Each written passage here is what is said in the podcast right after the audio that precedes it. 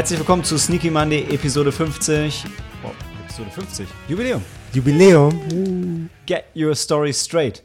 Ähm, und wie ihr schon wahrscheinlich mitbekommen habt, ich habe eine gute Nachricht erstmal. Wir sind pünktlich, relativ pünktlich. Wir sind nicht zwei Monate zu spät, sondern wir sind in genau dem Monat, in dem wir sein wollen. Aber wir sind zu zweit. Sam ist dabei. Hallo, grüßt euch. Genau, und, und ein bisschen und der creepy Nachbar. Aber hey, Stimmt, ja. Wir rätseln, ob es ein Fernseher mit White Noise ist oder ein Flammenwerfer. auf und jeden Fall. Gerade ist auch was umgefallen, also es könnte noch heiß werden. Und ein Metronom und be bedrohliche Musik ist jetzt noch dazu gekommen. Aber hey, äh, wir leben in der Großstadt. Ist das nicht wunderbar? Wir haben volles Programm mitgebracht für eine reguläre Folge. Wir waren tatsächlich in fünf Sneaks, was ja das absolute Maximum ist an Sneaks, die man in einem Monat haben kann. Ja. Nicht jeder Monat hat fünf Montage, aber ähm, Juli war so einer, genau.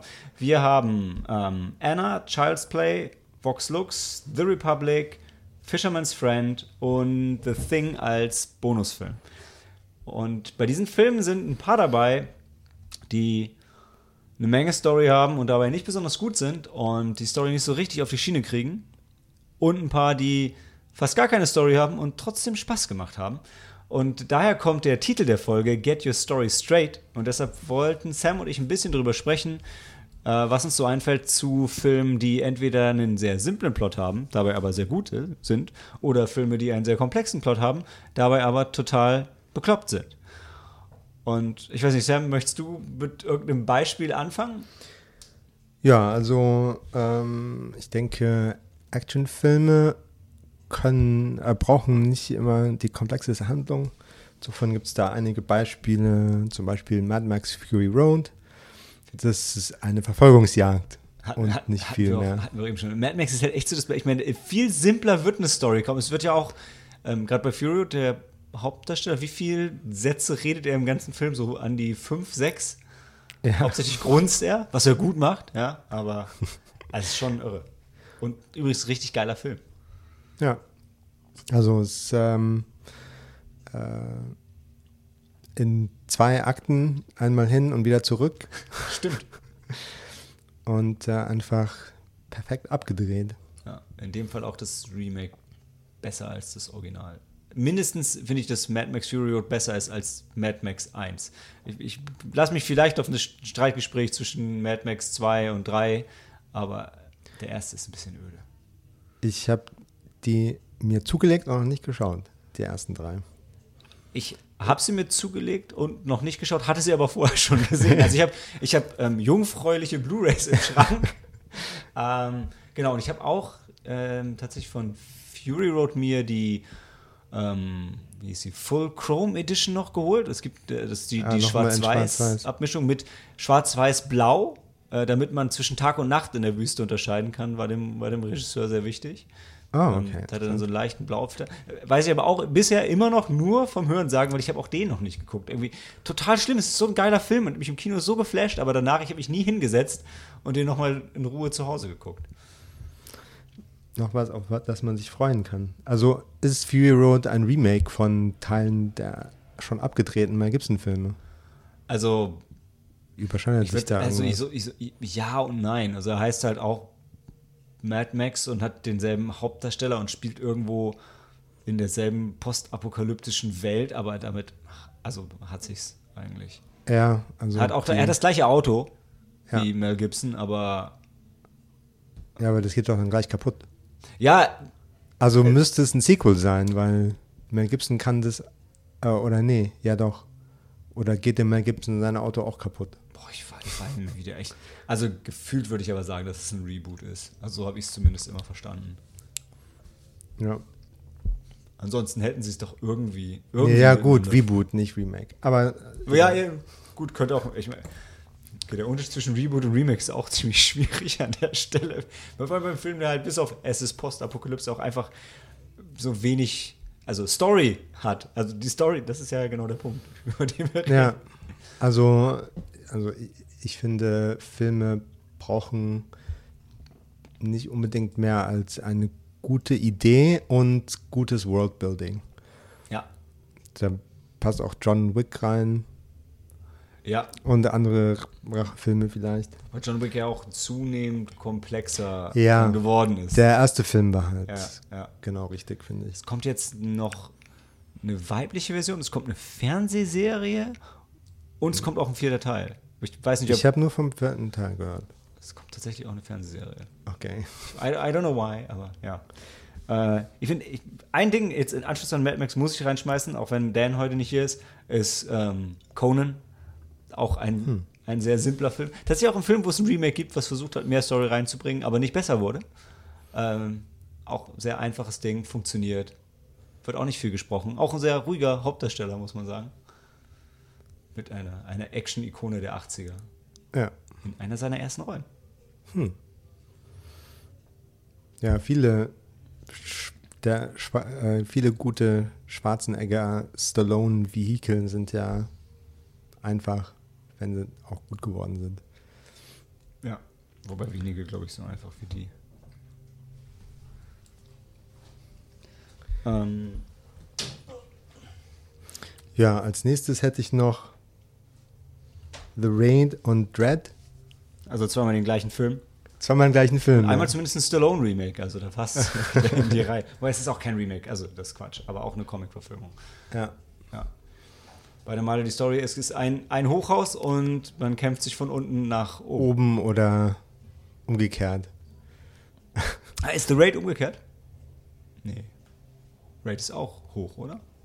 The Raid ist hoch und bei Dread wollen sie raus. Egal ob es. Aber um rauszugehen, ge- müssen sie doch ganz nach oben in den obersten Ähm, Stock, weil da Big Mama oder wie sie ist. Ja, okay, stimmt, ja. Äh, genau, dann äh, aus den Filmen heute, The Thing, äh, auch, also von der Grundidee simpel, wird dann natürlich auch ein bisschen komplexer, aber die Grundidee ist Trauerkeim und äh, ist ein, ein, ein Alien unter uns. Ähm, wo du die 80er hattest, wollte ich noch Rocky unbedingt anschmeißen. So also ist ja, wir sind ja dann bei simple Stories auch schnell so bei diesen Archetypen und die Underdog-Story ist halt in Rocky irgendwo perfekt umgesetzt. Aber auch nicht viel angereichert. Also es ist einfach er und er will nach oben und es ist einfach herzzerreißend inszeniert. Aber simpel. Und ich habe bei Sachen, die so ein bisschen verkopft sind, da habe ich mich echt schwer getan. Vielleicht auch, weil die Filme dann einfach nicht so einem so im Gedächtnis bleiben. Ähm, auch wenn es nicht ganz stimmt mit dem verkopft sind. Aber ich habe mir mal Matrix 2 und 3 aufgeschrieben, weil ich den Kontrast so schön finde. Ich würde jetzt keinsterweise sagen, dass Matrix 1 simpel ist. Ähm, da geht es eher darum, dass sie in Teil 2 und 3 versucht haben, zu viel zu erklären. Und ich meine, Teil 1 ist ja nicht, nicht einfach, aber zumindest Teil 1 gibt, stellt die richtigen Fragen und Teil 2 und 3 gibt dir einfach die falschen Antworten. Ja, das wird äh, zu viel in die falsche Richtung entwickelt. Ähm, mit all diesen religiösen Motiven. Und auch teilweise mit handfesten Erklärungen für Dinge, die man lieber so offen lassen sollte. Also so viel dazu, warum er der Auswählte ist. Und ähm, boah, ich, ich krieg's immer kaum noch zusammen. Wie hieß der? Mit dem Erbauer und also es ist ja alles. Architect, ja. The Architect, ja. Es ist, es ist alles jetzt. Auch so im Nachhinein habe ich so ein bisschen meinen Frieden damit gemacht, da ist es nicht mehr so schlimm, aber damals war es halt, Matrix war so mystisch und so offen erzählt. Und Ja. dann kam diese ganze Bullshit-Erzählung dazu und vieles, was keinen Sinn gemacht hat. Ja, ich fand, äh, nach dem ersten Teil wusste man immer noch nicht so genau, ob diese Prophezeiung mit The One wirklich tiefer geht oder ähm, äh, ob das einfach nur der richtigen Person mit ein bisschen mehr Potenzial ähm, den letzten Schub gegeben hat. Und dann lässt man das lieber offen da stehen, als das zu versuchen, bis zum Ende zu konstruieren auf immer wackeligeren Ja. Plotpoints. Und es hat halt auch zu viel gezeigt. Also es ist so, so ein paar fantastische Elemente Matrix wurden halt so an, angesprochen und, und, und ähm, in den Raum gestellt und in, dann, dann gab es den, hieß er sogar Keymaster? Ich weiß nicht mehr, ich weiß nicht mehr, wie die Ja. Figur hieß. Und äh, einfach so viel wurde quasi physisch dargestellt, was es halt nicht gebraucht hat. Aber, naja.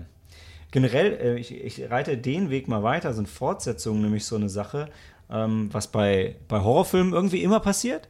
Die fangen ja immer mit einer simplen Prämisse an und dann wird halt immer mehr erklärt und erklärt und erklärt. Also so, und dann geht es irgendwann in den Weltraum. Also so, Freitag der 13., Hellraiser, Leprechaun und äh, es kommt immer mehr Quatsch und Bullshit dazu, bis sie dann irgendwann auch keine andere Wahl mehr haben und sagen, okay, wir machen jetzt entweder ein Reboot, wie bei Freitag der 13. oder bei Hellraiser jetzt demnächst oder bei Texas Chainsaw Massacre oder bei Nightmare, ich höre auf. Ähm, oder man, wie bei Halloween, schneidet die Hälfte ab und sagt, okay, Teil 1 passt, aber alles danach war Quatsch. Ähm, ist ja, schwierig. oder ähm, Terminator.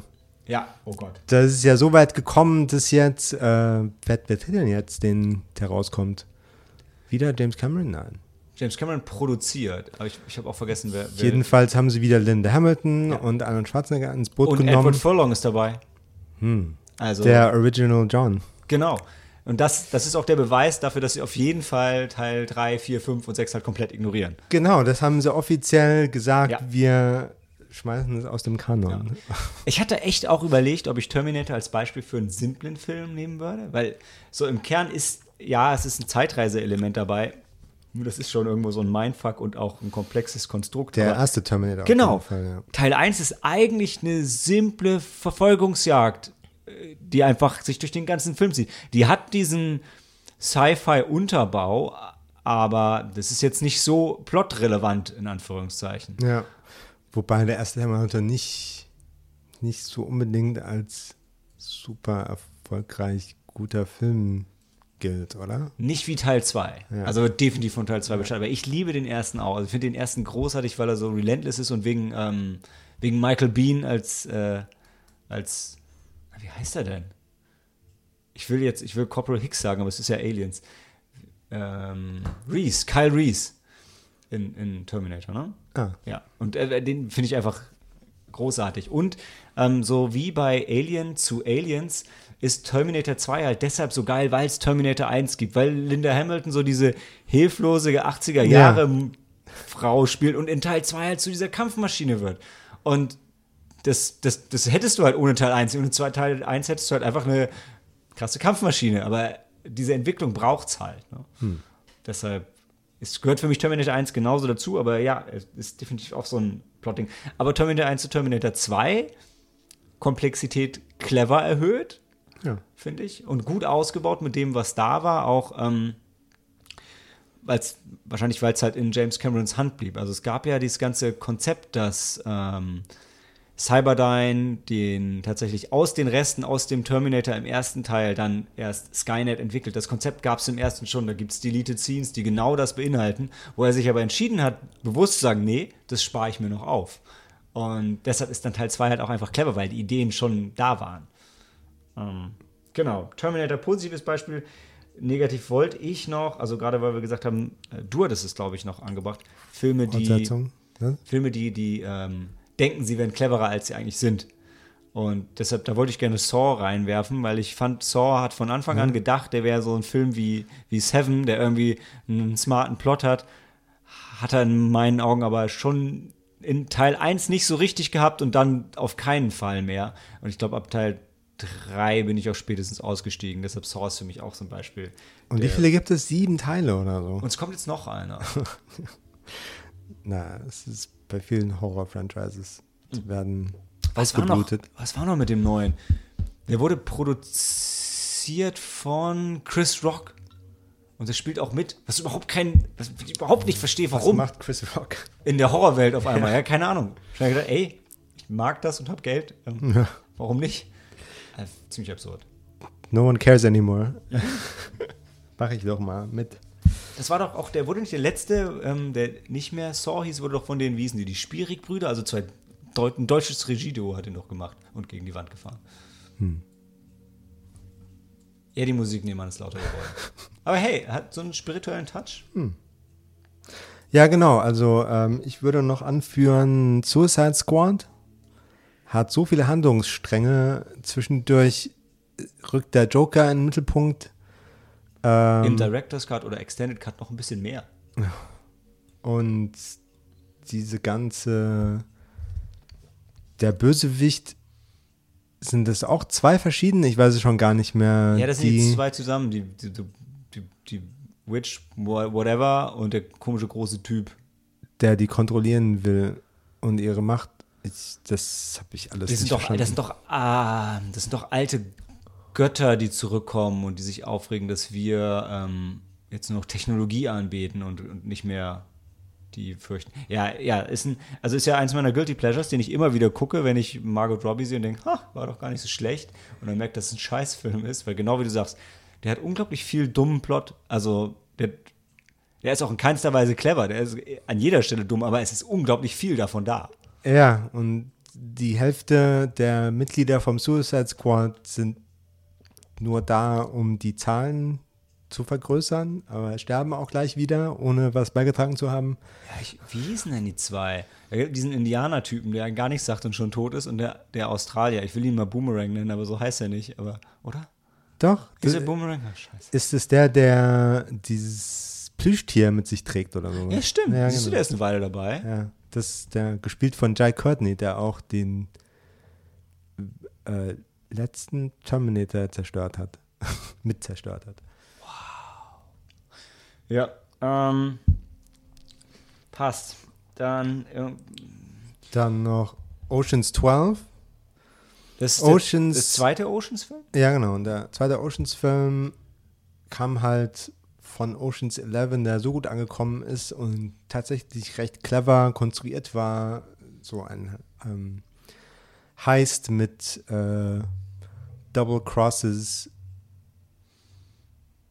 hoch 10 Genau, und vielen Stars. und vielen Stars. Und im 12. haben sie halt wieder einen super spannenden Plan konstruiert, der dann am Ende sich als Ablenkung rausgestellt hat. Und dann hat man sich als Zuschauer mindestens so verarscht gefühlt wie die Schurken im Film. Das ist doch, ist Und es hat überhaupt Konz- keinen Spaß ist gemacht. das Konzept von dem Film? Aber du willst auch verstehen, was sie eigentlich machen. Also ich habe mich dann so drauf gefreut, zu sehen, wie der Hauptplan äh, zum Erfolg wird oder durch Schwierigkeiten und Improvisationen dann doch noch. Und dann stellt sich raus, dass es die ganze Zeit überhaupt gar keine Aussicht auf Erfolg haben sollte, sondern nur eine Ablenkung sein sollte. Ich glaube, so war der nächste, wenn Oceans, wenn Oceans 13, der mit den Frauen war, weil den mit den Frauen habe ich. Äh, Das war Ocean's 8. Oceans, ah, ja, okay. Den habe ich gesehen. Da ist es auch so. Da gibt es auch den Plot und dann gibt es noch den, den, oder gibt's noch den anderen Plot, den man nicht weiß, der dann hinterher erst erzählt wird. Stimmt, ja, ja. Der war auch blöd, der Film. Der war, das war echt schade. Aber der war auch nicht clever. Hat auch nicht versucht, clever zu sein. Und mein letztes Beispiel für einen Film, der zu viel auf einmal erreichen möchte, ist Glass von M. Night Shyamalan. Ähm, da bringt er halt eine Trilogie, die nicht als Trilogie angefangen hat. Das war richtig clever auf der Metaebene. Ähm, aber er realisiert halt nicht, dass er nicht mehr in den Zeitgeist von Comic-Verfilmungen passt. Ja. Ähm, und versucht noch ein Statement zu machen über ähm, einen künstlerischen Ausdruck, dass der halt frei sein soll und die Künstler sollen ihre Message äh, ausdrücken können, ohne äh, von Ah. Hollywood beeinflusst zu sein, irgendwas Mainstreamiges abzudrehen. Sagt der Typ, der immer den gleichen Film macht. Wo alle nur auf den Twist warten. Ja, also ist halt schade, ne? Gerade bei dem, weil ähm, Unbreakable war cool, Split war, war auch richtig cool. Und dann haben wir uns auch echt auf Glas gefreut. Und dann war das wirklich so, hatte schon seine Momente, aber gerade, was du sagst, dieser Comicbuch-Kommentar ist einfach, der hat super funktioniert, als Unbreakable rauskam, weil Ja. da waren Comics noch so ein Nischending. Und jetzt, wo jedes Jahr zehn High Profile, wo das die größten Filme überhaupt sind und der größte, die größte Mainstream-Sache, das dann in einem Film so darzustellen, das wäre das immer noch so ein Nischenthema. Das ist einfach der totale Disconnect zum, zu den Zuschauern und zum, zum Zeitgeist. Und das ist dann, das funktioniert dann einfach nicht. Ja, und der schafft es wie andere Ensemble-Filme nicht jeder äh, früheren Hauptfigur, jeder, jede Figur hatte mal einen Film für sich, ähm, was Interessantes, eine, eine interessante Entwicklung zu geben. Dann, ich habe noch ein, ein, ein paar Beispiele aus den Sneaks mitgebracht, über die wir auch schon gesprochen hatten. Ähm, Jonathan hier mal stellvertretend für so Science-Fiction-Filme, was, was halt oft so bei ähm, so mehr oder weniger Indie-Sci-Fi-Filmen das Problem ist, wenn die, wenn die irgendwie Sci-Fi-seitig High-Concept sind und dann bei Jonathan war es auch so ein bisschen tatsächlich das Skript, was es nicht hergegeben ist, dass das Sci-Fi-Element mit dem zwei Geister in einem Körper nicht so richtig realisiert wurde. Da hätte man einfach mehr draus machen können, weil das Konzept war echt groß. Aber so hast du oft bei den Sci-Fi-Filmen mit ein bisschen weniger Budget, dass sie ein richtig geiles Konzept haben und dann merkst du, ah, können es aber nicht umsetzen. Sie zeigen es vielleicht am Anfang mal kurz. Also jetzt ein positives Beispiel davon wäre zum Beispiel Terminator, wo du so ein paar Szenen in der Zukunft hast und dann aber dieses Gefühl einfach super rüberrettest, auch ohne das Budget zu haben. Aber das hast du halt oft bei solchen Filmen, dass du ein tolles Sci-Fi-Konzept im Hintergrund hast, was dann aber im Film kaum auftaucht.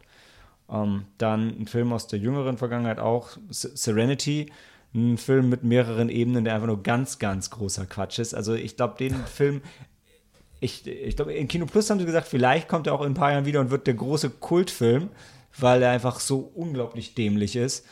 Ähm, wo es wirklich eine vordergründige Story gibt und dann auf der ähm, Metaebene noch eine ganz, ganz andere Story, die am Ende das Ganze erklärt. Und wow, jetzt flippt der Nebenmann wirklich.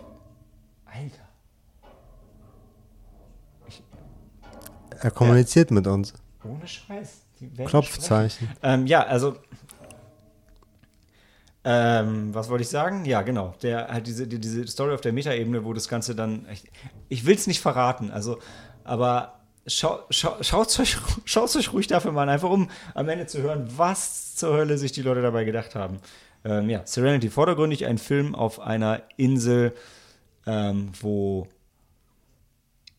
boah, was ist denn noch die, ist da, wo ein Mann ist, der einen großen Thunfisch jagt und ähm, dann von seiner Ex-Frau um Hilfe gebeten wird, ihren Mann umzubringen, ihren neuen Mann, weil er sie und den gemeinsamen Sohn aus der vorherigen Ehe misshandelt.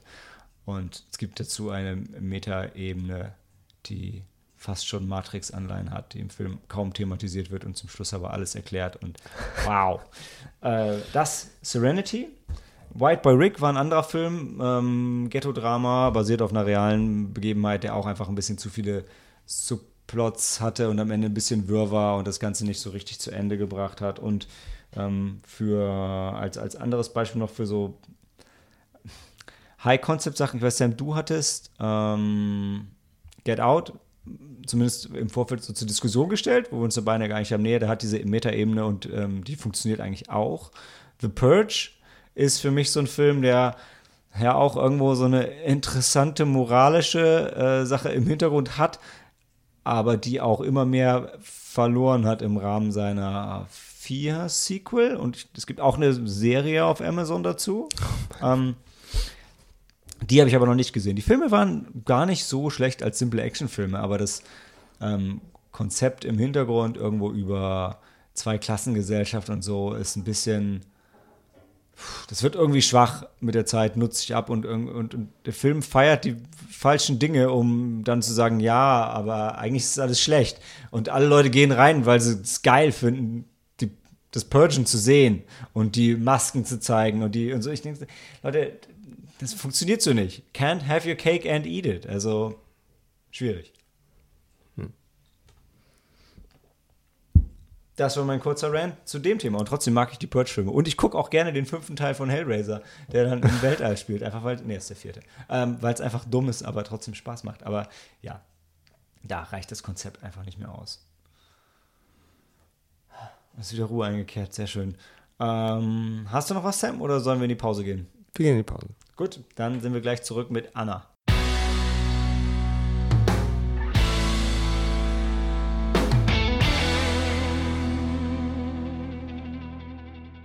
Never Make the Weapon the Target.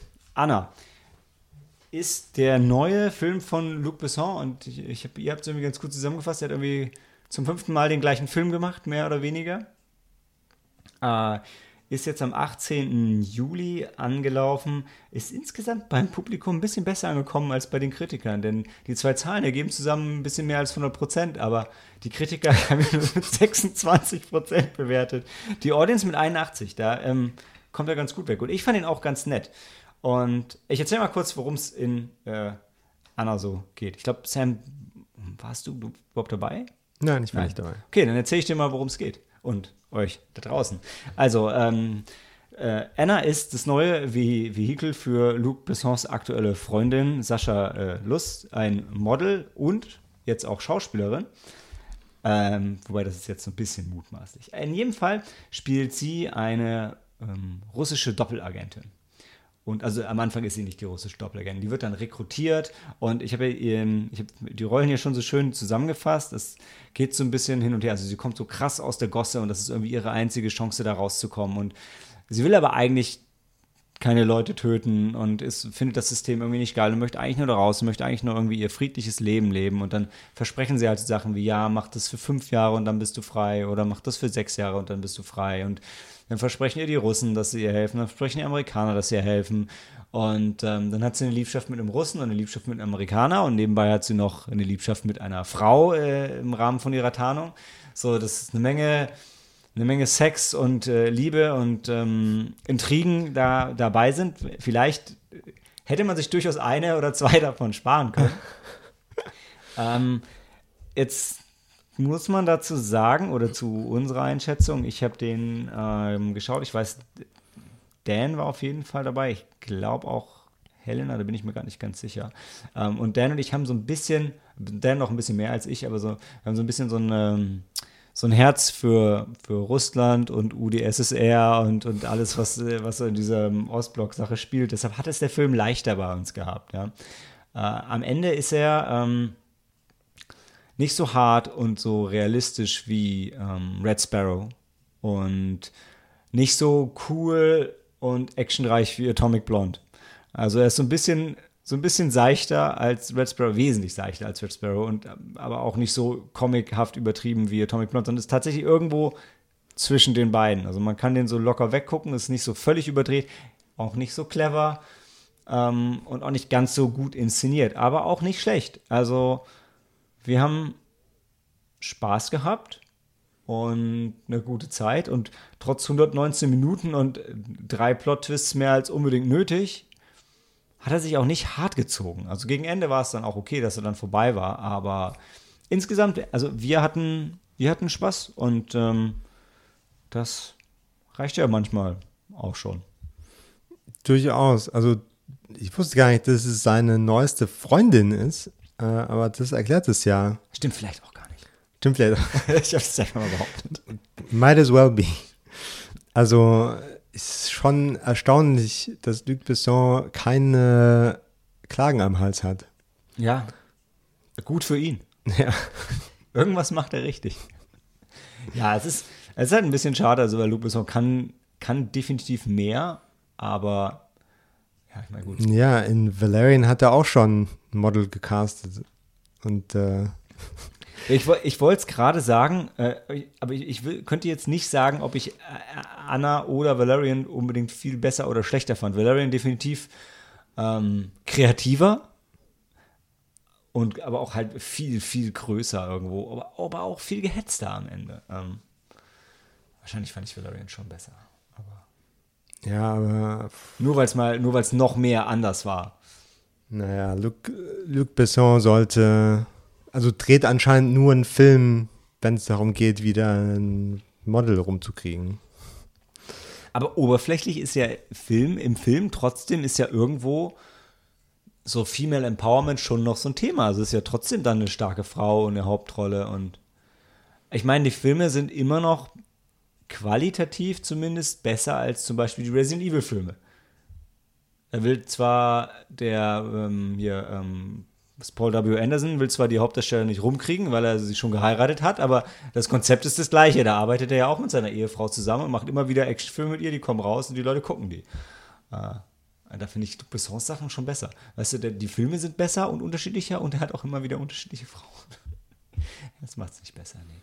Aber, also, ich hatte mit Anna Spaß und ich finde, äh, ich glaube, jeder, der so diesen Agentensachen irgendwie was abgewinnen kann, und das Russland-Thema mag, wird ja. auch okay unterhalten. Dann gibt es wirklich noch so, ähm, also wenn man den Trailer schaut, dann denkt man, die Action wäre wesentlich, wesentlich geiler, als sie im Film dann ist. Also es gibt im Film, Film glaube ich, zwei große Action-Set-Pieces. Die sind auch gut. Wie gesagt, nicht so krass durchchoreografiert, aber die sind immer noch gut.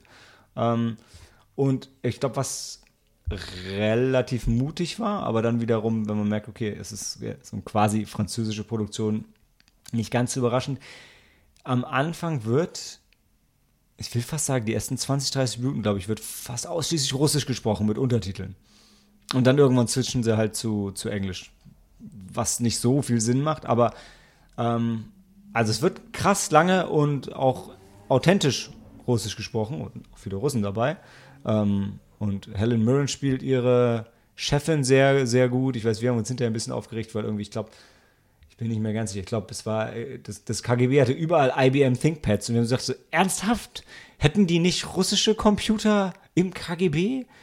Hm, weiß ich nicht. Stellt Russland die eigenen Rechner her? Früher vielleicht im Kalten Krieg. Ja, und das, der Film spielt ja so quasi in der Vergangenheit, auch wenn es nicht so nicht so ganz, ganz. Ja, aber immerhin steht IBM drauf und nicht Lenovo.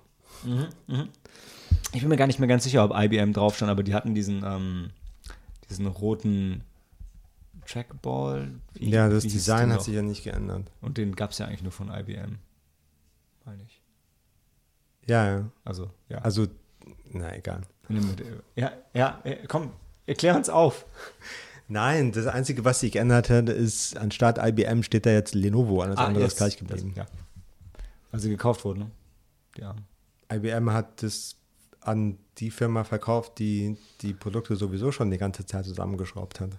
hat also so wie ähm, Apple will keine iPhones mehr äh, produzieren und verkauft das ja. alles an Foxconn und dann gibt es wieder iPhones, aber jetzt nicht Apple iPhones, sondern Foxconn iPhones. Ja. Lenovo auch Vaio von Sony gekauft? Oder wo ging das hin? Vaio? Ist die, nicht die mehr Sony? Die Laptop-Sparte. Nee, Sony hat ja auch abgestoßen. Weiß ich nicht. Und jetzt schweifen wir auch in eine Richtung, ob die wirklich nicht so, nicht so spannend für unser Zielpublikum ist, tendenziell. Ja, aber das war Anna. Ähm, ja, dann kann ich ja jetzt die ganze Bewertungsdiskussion mit mir selber ausmachen. Finde ich super. Drei Sterne. Drei Sterne für Anna. Ganz klar. Drei Sterne. Kann mir keiner Okay. Wissen. Naja, also ich persönlich. du bist trotzdem dagegen. Ich persönlich schaue mir lieber Profis an in Kinofilmen und keine Amateure. Also zum Beispiel der, ich sehe gerade, der Russian Lover ist auch gespielt von so einem Model, das nicht sonst viel hermacht, Luke Evans. Och komm. Weil fürs Cullion Murphy ist, der ist ein echter Schauspieler. Immerhin. Ja. Und Helen Mirren ist auch eine echte Schauspielerin. Fein. Drei Sterne, super gut. Äh, dann ähm, hören wir uns gleich wieder zu Child's Play.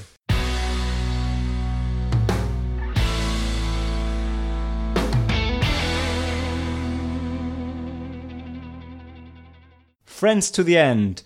Child's Play. Child's Play, das Reboot, behaupte ich jetzt. Neues Studio im Hintergrund. Ähm, deshalb auch keine krassen Anekdoten zu den alten Child's Play-Filmen. Und ähm, Sam hat gerade schon ganz erschrocken festgestellt, dass Mark Hamill Chucky spricht.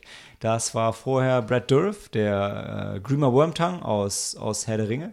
Der hat Chucky in den ersten sechs Filmen gesprochen. Und ähm, in den alten Chucky-Filmen war es ja so, dass äh, Charles Lee Ray über ein Voodoo-Ritual seine Seele äh, in diese Puppe ähm, gebracht hat, weil er von Polizisten niedergeschossen wurde und er war quasi dem Tode nahe und hat ein neues, ähm, ein neues Gefäß für seine Seele gesucht. Und dann hatte er immer nur relativ begrenzt Zeit, um wieder ein neues, nach Möglichkeit menschliches Gefäß für seine Seele zu finden. Es musste ein Kind sein. Und ähm, das musste er machen oder schaffen, irgendwie innerhalb von, ich weiß nicht, was es war, eine Woche oder so, bevor seine Seele dann sonst für immer in dieser Puppe gefangen wurde und er dann auch, also er dann auch langsam sterblich wurde. Also am Anfang war er wirklich nur Plastik, da war das alles egal. Und dann fing er immer mehr an zu bluten und auch ähm, lebendig zu werden in der Puppe. Toller Plot, toller Plot. Der neue Plot äh, haben wir nicht ganz mitbekommen, weil wir waren immer zu spät, aber ich ähm, habe natürlich keine Kosten und Mühen gescheut und recherchiert, was der Plot ist, denn er wird nur am Anfang kurz erwähnt und später nicht mehr so richtig. Ähm, ist, glaube ich, die ähm, neuen Good Guy-Puppen werden in China hergestellt und ähm, einer der Bandarbeiter ist sauer auf seinen Vorarbeiter und ähm, deshalb manipuliert er die Puppe und äh, schaltet alle Sicherheitskontrollen aus, sodass sie ähm, böse werden kann und seine Emotionen nicht äh, in Check hält. Und der neue Chucky ist, also die alten Good Guy-Puppen waren so, die hatten zwar Batterien drin und konnten sagen, we're friends till the end und so weiter und ein bisschen mit den Augen klappern, aber mehr nicht. Der neue Chucky ist so ein, ähm, so ein Smart Home-Ding, also der kann interagieren mit ähm, allen anderen Casline-Produkten. Casline ist so das Amazon ähm, von dem Ganzen. äh, und das heißt, so wie, so wie Amazon Echo sich halt mit anderen Geräten verbinden kann, kann Chucky sich, indem er seinen Finger so hoch hat und leuchtet so ET-mäßig, kann er sich dann auch mit Fernseher und anderen Haushaltsgeräten, die unter Umständen auch gefährlich sein könnten, ähm, verbinden und die steuern. Und ähm, äh, in dem Film ist es jetzt so, dass ähm, Karen Barclay, ich glaube, die hat sich wahrscheinlich von ihrem Mann getrennt oder so. In dem Fall zieht die mit ihrem, mit dem Sohn Andy ähm, in, in eine neue Gegend und Andy ist irgendwie so ein bisschen mehr so für sich und hat nicht so viele Freunde und dann schenkt sie ihm diese ähm, tolle Puppe. Und findet er erstmal ganz witzig, aber merkt halt schnell, dass sie so ein bisschen komisch ist und ähm, nicht, sich nicht ganz so an die, ähm, die Regeln der Good Guys hält, also nicht nur, äh, nicht nur Clean Language und, und so Sachen. sich nicht wie beschrieben im Handbuch. Mhm. Mhm. Aber das ist eigentlich, das ist erstmal relativ lang, relativ cool. Bis ähm, tatsächlich äh, Chucky dann so einen, ähm, so einen Beschützerinstinkt hat für Andy und dann, dann geschieht, glaube ich, der erste Mord und dann spielt sich das so ein bisschen hoch. Ich würde, äh, wenn es für dich okay ist, würde ich gleich noch einen kleinen ähm, Spoilerbereich auch hinten dranhängen, weil ich echt noch so ein paar Sachen erwähnen würde, die ich, die ich echt total geil fand. Ähm, aber, also es war ein Film, ich war als großer Fan der Original Child's Play Filme, von denen alle Leute hier nicht mehr involviert sind, hatte ich total vor, diesen Film zu hassen. Und Chucky sieht auch nicht mehr so cool aus wie früher. Die Puppe sieht so ein bisschen aus, sorry, als hätte sie Down-Syndrom, also echt so, so, so ein bisschen dumm aus. Und ähm, dann ist halt Brad Dourif nicht mehr dabei, auch wenn Mark Hamill ein toller Ersatz ist, keine Frage. Aber dann kam der Sneak und wir hatten einfach alle großartigen Spaß. Also der Film ist sehr blutig dafür, dass er, dafür, dass er ab 16 ist und einfach unglaublich witzig. Und es ist, also dieser Smart Home Ansatz, der so mit drin ist, ist auch noch ganz lustig, wenn auch nicht komplett realisiert. Da sind wir wieder an diesem, an diesem Budgetproblem. Und ähm, also ich würde sagen, er ist definitiv on par mit den mittleren bis besseren Original Child's Play Filmen. Äh, hat echt viel Spaß gemacht, war wirklich nicht dumm. Die Schauspieler waren auch gut genug, um zu sterben, auf jeden Fall. Und ich kann den Film eigentlich jedem Horror-Splatter-Fan nur empfehlen. Also, wir hatten auf dem Fantasy-Filmfest letztes Jahr oder vorletztes Jahr, Fantasy-Filmfest White Nights war es, glaube ich, hatten wir ähm, Puppet Master The Littlest Reich gesehen. Ähm, was ja auch so eine Puppenserie ist. Der wurde so ein bisschen gehypt als, boah, jetzt ist Puppet Master wieder da. Uh, und der hier war definitiv besser. Also Little ist Reich war nicht so geil und der hier hat echt, hat echt Spaß gemacht, hat echt alles irgendwo ineinander gegriffen. Kreative Morde, ähm, so ein, so ein Feel-Good-Horrorfilm. Der Regisseur hat vorher Polaroid gemacht, der war nach allem, was ich gehört habe, eher so richtig, richtig nicht so geil. Uh, mit auch einer Idee, die es halt auch in einem, ich glaube, Shutter war, glaube ich, ein taiwanesischer Film, der ganz cool war als Horrorfilm. Dann gab es, glaube ich, ein japanisches Remake und jetzt, das war dann die US-Version davon, die nochmal dachte, sie wäre total clever. War es aber nicht. Und Child's Play aber echt cooles, solides Ding. Also ein Horrorfilm, der sich selbst nicht zu ernst nimmt. Ja. Dabei aber, also hat halt so Schockmomente, ist aber keine Geisterbahnfahrt. Also ist so ein bisschen so wie diese diese Feel-Good-Horror-Splatter-Filme, die es halt irgendwie in den 80er, 90ern viel gab. Also wo du dich nicht so richtig, richtig erschreckst, aber trotzdem einfach Spaß daran hast mit so dummen Teenagern, die, oder eh sind es nicht Teenager, sind die Erwachsenen, die sterben, aber, aber das ist, das passt schon alles. Also, hm. Ja, und was ich total witzig finde, ähm, was ich vorher, wo ich vorher nie drauf geachtet habe, ist, dass der ähm, Junge bei Toy Story, ja, Andy heißt genau wie der Junge bei, äh, bei Toy Story, jetzt habe ich es schon vorweggenommen. Der Junge bei Charles Play heißt Andy, genau wie der in Toy Story. Und gab hier auch ein witziges ähm, Plakat, wo halt so ein, so ein, so ein zerfetzter Cowboy-Arm auf dem Boden lag. So, was ich, finde ich, kann man ruhig mal machen. Bin ja auch nicht so der Toy Story-Fan. Ja. Ja, also was für Film Fans im Allgemeinen viele Easter Eggs. Ja.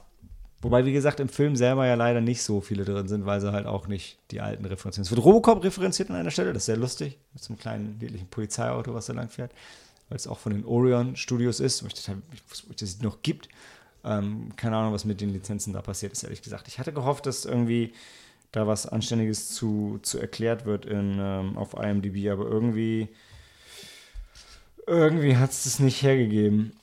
Ähm, ich habe auch vergessen, was ich unbedingt in meinem Spoiler-Bereich noch sagen wollte. Weil mir fällt jetzt nicht ein, was man lustiges spoilern könnte. Es gibt eine kleine Leprechaun-Anspielung noch am Ende, die, ja doch, so ein bisschen Horror-Anspielungen sind halt schon da, die witzig sind. Doch, kann man schon echt. Doch, ich würde ihn, würd ihn gerne empfehlen. Ähm, aber trotzdem hat er auch nicht mehr als drei Sterne, also ist jetzt auch kein Klassiker. Ja.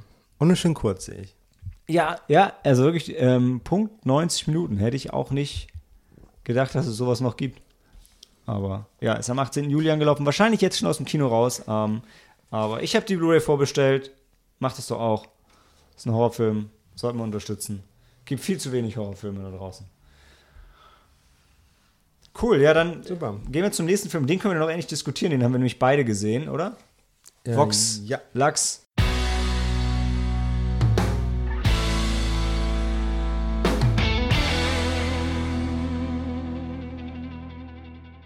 A 21st Century Portrait, Vox Lux. Und ja, wie angekündigt dazu, brauche ich was zu trinken.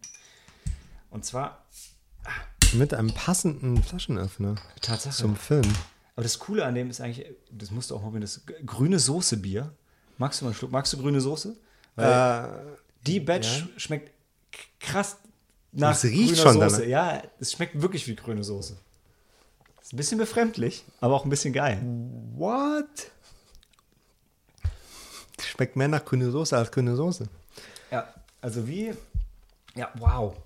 Das Witzige, ich hatte das letztes Jahr schon, letztes Jahr gab es das zum ersten Mal, da hat das so einen, so einen leichten grüne Soße-Geschmack gehabt. Aber dieses Jahr ist es halt wirklich, als würdest du dir die Kräuter pur reinhauen. Stammwürze 11,7 Prozent, neben dem Alkoholgehalt. Ja. Gibt's im Naiv. Unbezahlte Werbung durch Markennennung.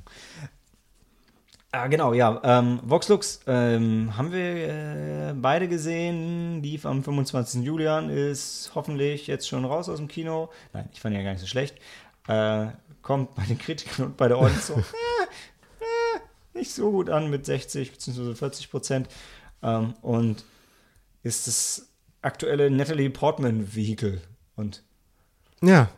Sam, erzähl doch mal. Das ist tatsächlich ein Vehikel, weil ohne sie wäre da nicht viel zu holen gewesen. Es geht um, also Natalie Portman spielt Celeste, die äh, eine nationale Tragödie ummünzt in persönlichen Erfolg auf der Bühne als Sängerin. Ähm, und im Prinzip geht es darum, wie Showbusiness einen jungen Menschen zerstören kann und eine ganze Familie. Genau, und so Kritik an Pop-Showbiz im Allgemeinen, ja. oder? Also der ganzen Maschinerie. Ja, die Showbiz-Maschinerie ist äh, erbarmungslos. Ich glaube, es fängt ja damit an, ne, dass äh, also es gibt dieses Shootout. Äh, also es gibt ja ein School-Shooting, von denen es ja sehr viele gibt in den Vereinigten Staaten. Und ähm, dann kommt diese Gelegenheit für Celeste, die dieses äh, Massaker überlebt hat, ähm, doch ja ihre, also die Aufmerksamkeit und äh, das Fünkchen an Talent, was sie zeigt, ähm, für ihre Karriere auszunutzen, dass man da halt doch noch was Gutes macht. Aber ja, nach einem Flash Forward ähm, sieht es 15 Jahre später nicht mehr so rosig aus. es gibt so, es gibt so zwei Schlüsselmomente, wo, wo, wo das Ganze ähm, krass thematisiert hat, beide Male mit so einem Massaker zusammenhängen. Ne? Es gibt als Kind das, ähm, wo sie Teil davon ist und es überlebt und dann singt sie diesen Song und dann singt sie ja über, ich, ich weiß nicht mehr genau, über meinen Schmerz und dann sagt ihr, ihr, ähm, ihr Manager ja, sing nicht über deinen Schmerz, sing über irgendwie unseren Schmerz, Ja. damit alle Leute sich abgeholt fühlen. Das ist so, aha, okay, wird irgendwie was verfälscht, um mehr Leute abzuholen. Und später, wenn sie dann erwachsen ist, wo du bestimmt gleich noch was zu sagst, gibt es dann auch wieder ein Shootout? Und da werden die, da werden dann die Masken aus ihrem Musikvideo verwendet und dann wird darüber geredet, ob das wohl eine Message von denen sein soll oder nicht. Und ähm, dann sagen sie halt, werden dieses simple, ja, die machen das, weil sie damit wieder, was sagen sie, und sagen sie ja wirklich Sie unser wollen- Way of Life kritisieren. Ich so, Ja, vielleicht. Oder vielleicht wollen sie nur Aufmerksamkeit. Jedenfalls lässt sie sich dann nicht davon einschüchtern. Ja. Sie macht ihr Ding. sind, einfach, naja, die sind einfach in den Laden gegangen, haben irgendwelche Masken gekauft wahrscheinlich. Ne? Ja, who knows. Jedenfalls ist der Film so gedreht, dass man als Zuschauer dasselbe Gefühl hat beim Anschauen des Films wie die Menschen um Celeste herum, die äh, diese sehr laute, exzentrische, zu Wutausbrüchen äh, tendierende, volatile Persönlichkeit, die äh, sich selbst, äh, die kaum lebensfähig ist, ähm, bis sie auf einer Bühne steht und dann klickt wieder alles. Ja, und es ist ein bisschen, ähm, ich überlege gerade, 114 Minuten, Sam, was würdest du sagen, wie war das Ganze aufgeteilt? War ein, ein Viertel Kindheits, drei Viertel Erwachsene oder war es ein Drittel, zwei Drittel oder war es gar nicht so krass? Auf jeden Fall kam mir der Erwachsenenteil kam mir halt wesentlich länger Ja, vor. der Erwachsenenteil war viel länger. Äh, Und trotzdem glaube ich, wenn ich es richtig gelesen habe, irgendwie, hier steht es ja genau, Natalie Portman shot her part in only 10 days, wo ich so, wow. Also das ist schon, das ging schnell. Vor allem, weil, wie du gerade gesagt hast, volatile Und wie viele Drehtage gab es insgesamt? äh, Wahrscheinlich, so, keine Ahnung. So viele können es ja nicht sein, weil es war ja fast nur Natalie Portman. Die war eigentlich in jeder Szene vom, also Vom zweiten vom Großteil. Teil. ne? Und, ähm, und das, ist- also das, ist halt, das ist halt krass vor dem Hintergrund, das ist genau wie, wie, wie du gerade gesagt hast und wie ich in meinem Review geschrieben habe, so, das Ganze sieht so ein bisschen aus wie ein ähm, Schauspiel-Demo-Tape von Natalie Portman, wo sie innerhalb von fünf Minuten von Heulen zu Lachen, zu Wut, zu, äh, zu Trauer, zu allem hin und her springt. Glaubwürdig, aber immer, immer nervig, also immer unangenehm, was ja okay ist, wenn die uns das spüren wollen, aber es macht halt dann auch trotzdem keinen Spaß. Und ähm, jetzt habe ich ein bisschen den Faden verloren, worauf ich hinaus wollte. Ich wollte so einen guten Punkt machen. Oh, der wäre so gut gewesen, wenn er mir eingefallen wäre. Schade. Hm. Nee. Genau wie der Film habe ich ihn auch gerade verloren. Das macht es ein bisschen schwierig beim Film. Weil du weißt nicht, also du weißt auch nicht so richtig, was du fühlen sollst, weil du hast eine, du hast echt, also ich zumindest hatte echt Mitleid mit ihr und gleichzeitig nervt sie aber auch einfach nur. Bisschen wie mein Nachbar. Ja, also da hängen jetzt halt so viele Karrieren an, an ihr. Das ist äh, auch so ein Aspekt, den sie sogar anspricht, sie Verantwortung hat und da nicht mehr raus kann. Oder sich vormacht, nicht sagen zu können, das ist alles zu viel. Und äh, meine Tochter hat kein schönes Leben, meine Schwester auch nicht. Also das, und das Leben muss irgendwie weitergehen. Sie weiß gar nicht, wie es anders funktionieren kann, weil sie einfach zu früh angefangen hat, denke ich.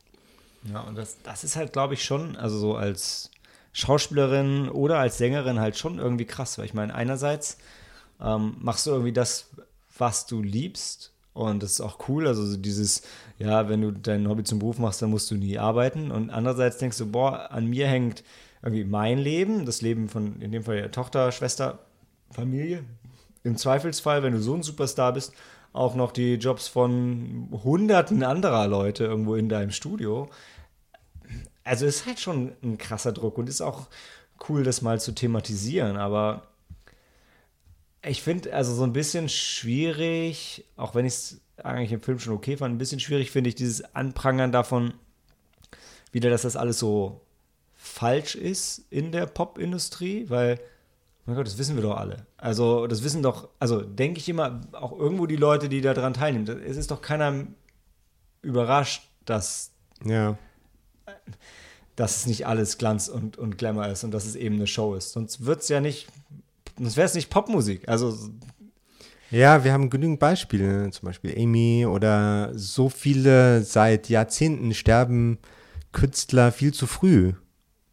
Mozart. Schön. Elvis. Kurt Cobain.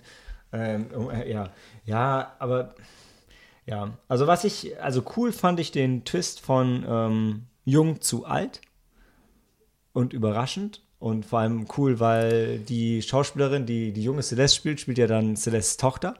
Das fand ich geil und hat mich so ein bisschen äh, Ja. verwirrt in der Szene. Das war halt so ein Kunstgriff, der so, so viel an dem Film zeigt halt so, oh, ich Filmemacher bin obercool und Hipster und äh, kenne alle möglichen Kniffe, aber die sind genauso hohl wie die Karriere von Celeste.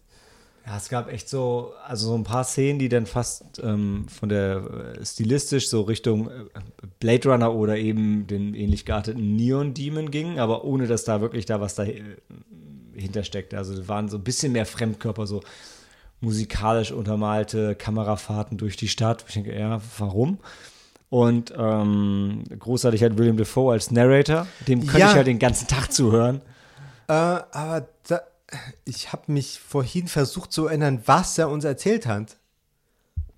Ja, das war nicht Ich so. finde smart. Narrator überhaupt meistens schwierig. Ja, stimmt, aber Das nicht, ist aber so ein lazy Storytelling-Tool. Also außer es ist geil eingebaut. Also Herr der Ringe, erster Teil, das Intro gesprochen, das ist schon richtig gut. Ja, gutes Intro, aber dass der immer wieder kommt. Ja, ja, klar. Kann geil sein, also wenn, du, Ja. so ein, wenn du so einen Film noir machst zum Beispiel, dann gehört das halt irgendwo dazu, Ja. finde ich. Ich weiß, also lauter Sachen wie die Credits am Anfang komplett. Ja, also Die, die Filmmusik war, ein, ein Schelm würde sagen, Eckig damit die und Leute unangenehm. die Darsteller lesen, weil keiner bis zum Schluss bleibt. äh, oder lauter Einschübe, wo nichtssagende Eindrücke von der Stadt oder irgendwas mit äh, irgendwelchen Soundeffekten untermalt, die einfach nur Krach. Eine, waren. ich gerade, eine lange Narration von Willem Dafoe war, glaube ich, wo es dann um die ähm, Popindustrie ging, die sich in, ich glaube, Skandinavien äh, ent entwickelt hat. Ah ja, genau, dann so, ach übrigens, erklärt. ich lese euch jetzt einen Wikipedia-Artikel vor. Ähm, und dann gab es, glaube ich, wieder einen langen, als sie dann erwachsen wurde. Da, da ist sie ja in ihrem sexy Stripperin-Outfit, das war, glaube ich, dann ein Musikvideo, mit dem Motorrad durch einen Tunnel gefahren. Und dazu hat er echt lang, ich weiß, ich weiß auch nicht mehr, was er genau gesagt hat, aber das war auch ein langer Monolog. Aber wie gesagt, ich würde William Defoe zuhören, wie er das Telefonbuch liest und fände es noch cool. Deshalb. Und ich würde Natalie Portman zuschauen, wie sie in äh, Vox Lux mitspielt und fände es immer noch gut. Ja, das ist, äh, das ist auch ganz interessant, äh, dass sie selbst sagte, dass die das Einstudieren von den Tanz- und ähm, Gesangseinlagen eine größere Herausforderung war als äh, zu Black Swan. Äh, und auf der anderen Seite ähm, stellt sich für mich die Frage, ob der Film uns sagen will, äh, äh, dass ihre Musik jetzt gut ist oder nicht gut ist. Also so schlechte, aber erfolgreiche Popmusik oder ob es tatsächlich was künstlerisch Wertvolles ist an Musik und gut ankommt. Ich finde, das ist generell eine total spannende Frage. Das hatte auch bei, bei Kino Plus einer aufgebracht und ich, hab's, ich hatte auch das Problem, als sie das am Ende gezeigt haben. Ich glaube, ich habe dann gedacht, naja, ich, zumindest für mich gesprochen, ich kenne mich zu wenig aus mit Popmusik. Ich konnte, ich konnte auch am Ende bei der wirklich, wirklich langen Show nicht sagen, soll das jetzt gut sein, aber befremdlich wirken, was ich da sehe? Oder soll das schlecht sein? Ich kann es ich kann's dir auch nicht sagen. Ich konnte nicht mal sagen, ob die Macher der Meinung waren, dass das eine gute Show oder eine schlechte Show war. Ich fand es irgendwo erschreckend schlecht. Aber, Ja. aber es denke ich auch manchmal, wenn, also wenn ich Lady Gaga oder Britney oder so auf der Bühne sehe bei so einer großen Show, dann, okay, Lady Gaga ist schon irgendwie noch ganz cool, aber dann denke ich auch mal, was zur Hölle soll das? Ja, das war eigentlich äh, eher schlechte Popmusik, gut produziert und effektiv vermarktet. Ja. wahrscheinlich. Aber sie hatte ja schon so, so ein bisschen so Lady Gaga-mäßige Sprüche drauf, hatte ich das Gefühl. Also, weil sie auch immer, also Lady Gaga redet auch immer von, wie sagt, wie nennt sie ihre Fans noch? Her little whatevers. Ich weiß nicht. Und, ähm, äh, und sie hat ja auch so zu ihren Fans gesprochen, als wären die so eine Einheit. Und ähm, sie hat ja so motiviert und das, der Song war jetzt für, für alle Frauen, die irgendwie unterdrückt werden und lasst euch nicht unterkriegen und also dieses Wir-Gefühl vermitteln. Und ich, ich meine, das macht Lady Gaga auch. Ich weiß es nicht. Ich kenne, ich verfolge keine Popstars. Ja, sind wir vielleicht auch nicht. Aber dann ist wieder die Frage, wer sind, wer ist denn die Zielgruppe? Wer sind denn, wo, wer sind denn die Leute da draußen, die Popmusik hören und Arthouse-Filme schauen? Da ist, also wenn ich so, so diese, wie heißt diese, diese Wenn-Kreisdiagramme, diese Überschneidung, die muss doch, die ist doch relativ gering, oder? Ja, irgendwie ähm, ist die Zielgruppe, also die Zielgruppe des Films muss man nicht mehr überzeugen. Also das ist so Preaching to the Choir, dieser Film. Ja, das werden sich nur Leute angucken, die Popmusik nicht mögen und denken, ja, so ist es. Popindustrie ist schlecht. Ja. Ja, stimmt. Stimmt. Ja, ich, ich wiederhole es nochmal, auch aus meinem Review. Ich zitiere mich ja so gerne selber. Ähm, ey, schau, schaut lieber, du hast gerade schon erwähnt, schaut lieber Black Swan und schaut lieber Perfect Blue. Ganz toller Anime mit, der, mit derselben Geschichte irgendwo. Perfect Blue, ganz, ganz große Empfehlung. Bringt dieselbe Story und so viel mehr in 70 Minuten rüber. Ja. Also meine ich zumindest, der war, dass er, dass er kurz, kürzer war. Ist ja bei Animationsfilmen öfter so. Aber Perfect Blue, großartiger Kommentar auf die Popindustrie. Natürlich mit so ein bisschen Fokus auf ähm, so diese japanische Idol-Szene, also ein bisschen jüngere ähm, Damen, die dann äh, singen und Tanzchoreografien aus, auswendig lernen, aber er, ist jetzt nicht weit davon weg. Also dem, dem kann man auch folgen, wenn man jetzt sich nicht, nicht mega japanophil ist. Und der Film ist auch sehr realistisch, glaube ich, von Satoshi Kon und sehr realistisch gezeichnet im Sinne von realistisch gezeichnet und im Sinne von ist ein realistisches Charakterstück ohne krass übernatürliche Elemente oder so. Voxlux zwei Sterne Ja. Passt. oder nur anderthalb? Ich, I don't know. Mm, ja, vielleicht doch anderthalb. Weil, Schon so schlecht. Also ich, ne, ich war, als ich rausgegangen bin, war ich eigentlich ganz positiv und an sich habe ich mich darauf gefreut, mich mit Daniel darüber zu streiten, aber jetzt so mit so ein bisschen Abstand war schon nicht geil. nee. Okay, anderthalb. Schon, schon mies. Ja, selbst für Genre-Fans nicht zu empfehlen. Ich wüsste auch echt nicht, wem ich den Film empfehlen würde. Also tue ich mich auch schwer. Was war der erste Film heute? Anna, Anna? Child's Play? Child's Play. Voxlux? Cool. Dann hören wir uns gleich wieder zu The Public.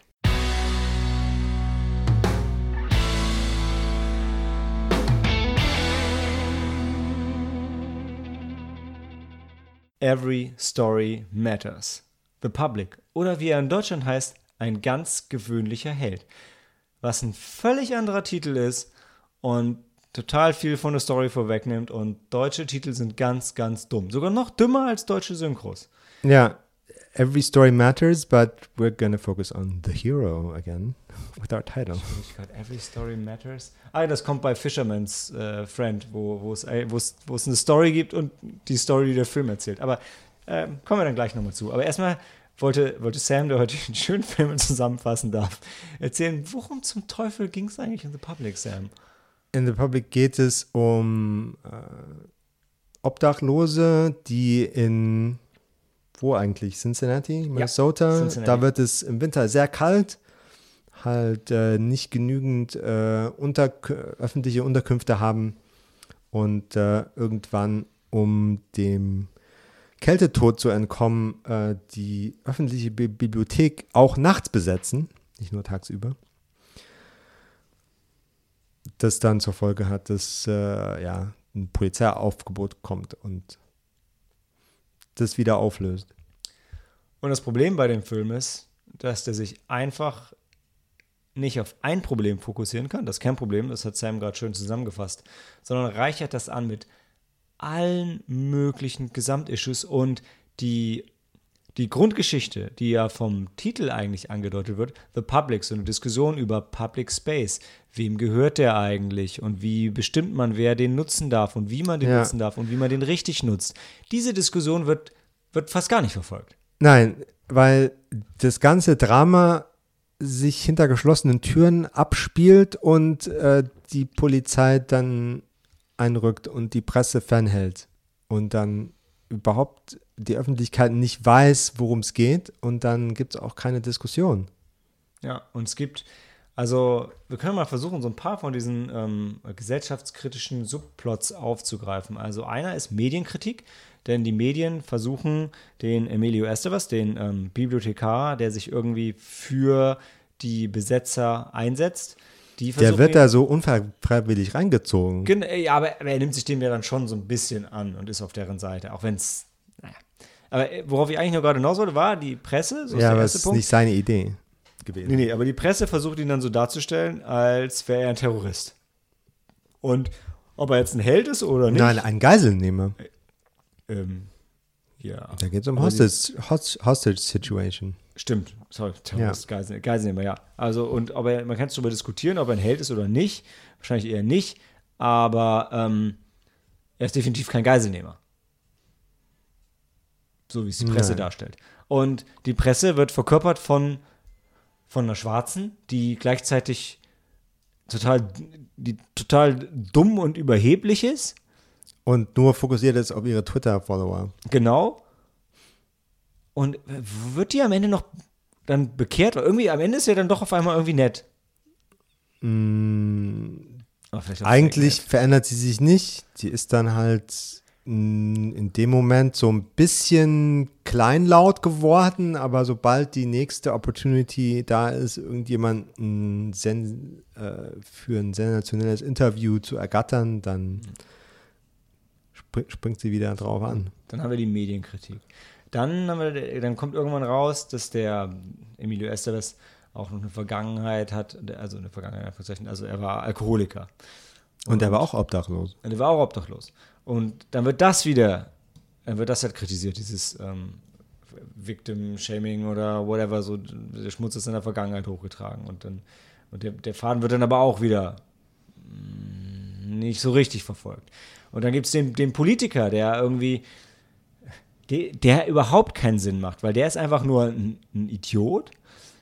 Und Meinst du jetzt den, der auch der ähm, District Attorney ist und Politiker werden will? genau, genau, genau. Ja, genau. weil dann gibt es ja noch den, der gerade. Zu dem kommen wir gleich. Ich würde den, wo den Politiker ist, der, der wird so ein bisschen äh, Trump-mäßig dargestellt, aber der, der, der total dumm gegen die Obdachlosen vor, vorgeht, eigentlich und, und null versteht, dass er das medienmäßig eigentlich für sich nutzen könnte. Also der ist so ein, ein merkwürdiges Abziehbild von einem Politiker, der einfach, der ist einfach nur stumpf böse.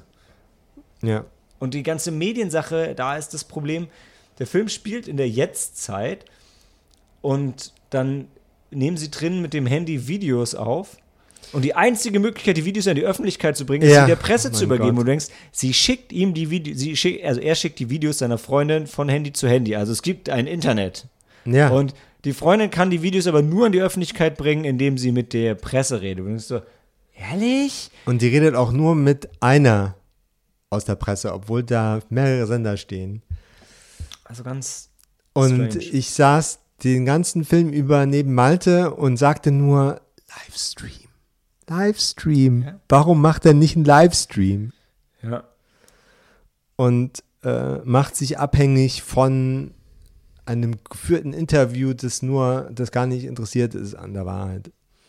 Ja, und das, das Obdachlosen-Ding wird halt angesprochen und wird dann so ein bisschen so der Kern der Geschichte und dann gibt es daneben noch, ist von dem Poli ist von, war das von dem, Der nee, von dem Polizist, Security, von dem Security-Polizistentypen, der Sohn war einer von den ja, Obdachlosen? der, der Policeman in Charge hat einen Sohn, den er den ganzen Film übersucht äh, und dann stellt sich heraus, dass der auch in der Bibliothek äh, ist. Ja. Und dann, dann gibt es noch den anderen Politiker, den guten Samariter, der auch, äh, war der nicht auch irgendwie in der Kirche und der fängt dann an irgendwie Klamotten zu sammeln. Ja, und dann kommen, kommt die halbe Stadt und äh, beliefert die Bibliothek mit Kleidung und Essen und äh, das bleibt dann da auf dem Bürgersteig stehen. Genau, weil die am Ende einfach alle abgeführt werden. Also ganz merkwürdig. Und auch, also wirklich, um, um, um Polizeigewalt zu entgehen, ja. schalten sie Überwachungskameras ab. Also das, was ihnen, das, was ihnen den Arsch damit retten würde. sie den Überraschungsmoment haben. Ja, ja, damit sie den Überraschungsmoment Aber, haben. Hey. Und dann, dann wollen, die wollen ja eigentlich Aufmerksamkeit auf ihre Issue lenken. Ja. Aber dann wechselt äh, die, das Ziel, also deren Ziel, was wollen wir erreichen? Wir wollen hier irgendwie wieder raus, ohne Polizeigewalt. Und dann führt die Lösung dazu, dass das nicht publiziert werden kann. Was, ja. was, was die machen. Und, und der Hauptdarsteller wird halt so gesagt, dass er auch, also jetzt nicht am Existenzminimum lebt, aber schon auch echt wenig Kohle hat. Und er selber diesen Alkoholiker, Obdachlosen Hintergrund hat. Und in seiner Wohnung ist die Heizung ausgefallen und das ist alles ganz schlimm. Und er wohnt aber in einem wunderschönen riesen Apartment, wo er, obwohl die Heizung ausfällt, sein eigenes Gemüse züchtet. Und obwohl es der Jahrhundertwinter ist, friert er auch nichts kaputt. Äh, hm. Ja, das ist echt ähm, nicht, also da hat keiner aufgepasst, dass also, die ja. Teile irgendwie zusammenpassen und und jeder Obdachlose hat ein Schicksal, das wieder ein großes äh, Thema äh, aus der Gesellschaft anspricht. Vom Kriegsveteran und so weiter und so ja. weiter. Und dann wird halt, auch, also anstatt über Public Space im Allgemeinen ähm, zu reden, wird dann einfach die Bibliothek so ein bisschen glorifiziert und als so das Zentrum des Wissens dargestellt. Und da gibt es wirklich schöne Montagen, wo die Leute so ganz viele Fragen stellen und dann dahin kommen, Antworten zu kriegen. Und das Dumme ist halt, dass die ganzen, die Fragen, die die stellen, die lesen sich so wie, als hätte man irgendwie so ein, so ein Google-Suchskript ausgelesen. Und das sind halt keine Fragen, für die du in die Bibliothek gehst. Also, das so ja, das ist noch so ein Widerspruch in dem Film. Es laufen alle mit Smartphones rum, aber keiner kann googeln. Genau, weil die, die stellen einfach nur so Fragen, ich, ich, ich kriege leider keine von denen mehr genau zusammen. So, wie, wie groß ist die Erde und wie viele Waschmaschinen gibt es in Cincinnati? Also solche Fragen. Und ich denke, ja, da, dafür gehst du nee, nicht in die aber, Bibliothek. Aber eigentlich, so die Digitalisierung hat ja schon nicht jeden mitgenommen. Und da gibt es schon, und die Bibliothek und die Bibliothekaren waren früher das Google. Total, bin ich voll Für bei. alle. Aber wenn du den Film in der Jetztzeit Und es gibt lässt, heute immer noch Leute, die das nutzen. Stimmt alles. Aber wenn du irgendwie mit einem Film die Leute abholen willst, dann musst du den zeitgemäß machen, sonst hast du Glas. Also, ich meine das ist gar nicht böse. Und man kann das ja auch anders darstellen. Und ich finde ja auch, also Werbung machen für die Bibliotheken, finde ich, ist eine total gute Sache. Und das macht super Sinn, die zu haben und es gibt total coole Sachen, aber äh, du gehst da nicht hin, um rauszufinden, wie viele Waschmaschinen es in Cincinnati geht.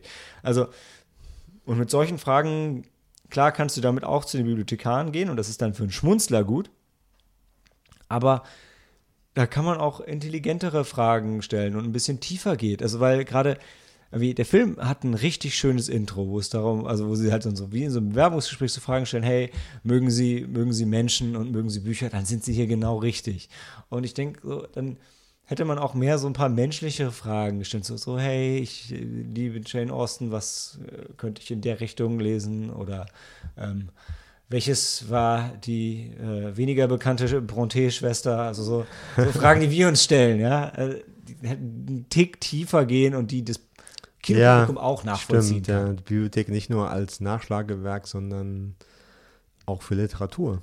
Genau, also weil du, du, also wenn du mit einem Menschen interagierst, dann, also für diese simplen Faktenfragen brauchst du einfach keine menschliche Kontaktperson mehr. Die brauchst du, wie wenn du zu einem Barkeeper gehst und dann sagst, hey, was für ein Gin Tonic schmeckt mir? Und dann stellt er dir zwei, drei Fragen, kann dich einschätzen und dann macht er den richtig coolen Gin Tonic. Und das kann eine Maschine halt noch nicht. Ich habe jetzt gelernt, künstliche Zungen können allerdings Whisky schmecken, aber äh, trotzdem sind das halt irgendwie so Fragen, da macht das total Sinn. Und das, also es ist einfach so ein bisschen für mich symptomatisch für was in diesem Film falsch gelaufen ist. Ist hm, schade. Ja. Also, ja, Emilio Estevez ist jetzt nicht bekannt dafür, besonders, also für besonders äh, tiefgehendes intellektuelles Machwerk. Und äh, hier hat er einfach zu viel ab, abgebissen. Also das war wohl so sein, sein persönliches Passion Project. Er hat das Drehbuch geschrieben und Regie geführt noch. Ja. Und genau, und war der Hauptdarsteller. Ja. Und war mal wieder in der Bibliothek eingesperrt. Mal wieder? Er war, war, war doch in, in, in Breakfast Club und da sind sie doch auch in der Bibliothek und müssen nachsitzen. Das okay, ich habe das einige war der, der super peinliche über den wir uns so meinem, gefreut haben. in meiner Filmbildung. Ich ist bei mir auch noch nicht lange her, dass ich Breakfast Club nachgeholt habe. Ist ein sehr guter Film, der überraschenderweise sowohl eine tolle Teenie-Romanze als auch echt gute Sozialkritik drin hat. Wirklich empfehlenswert. Hm.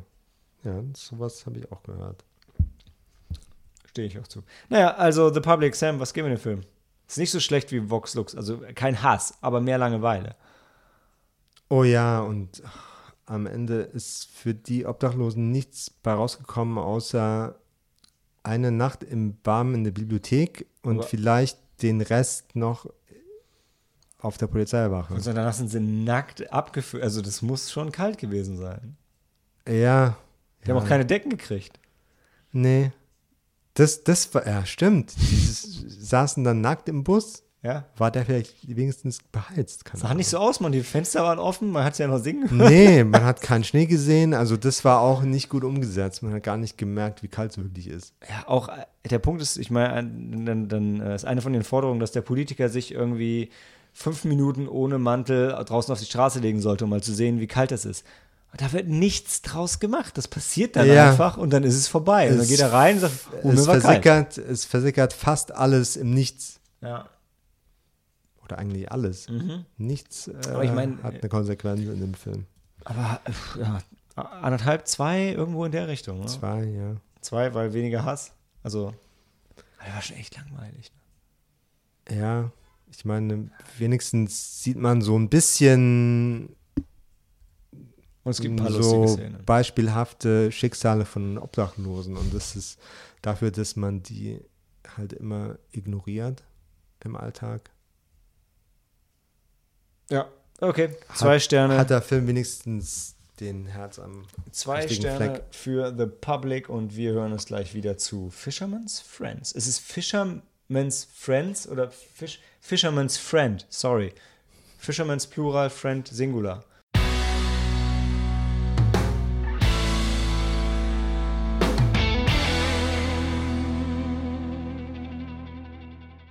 Fisherman's Friend, nicht Fisherman's Friends, ist ein Film.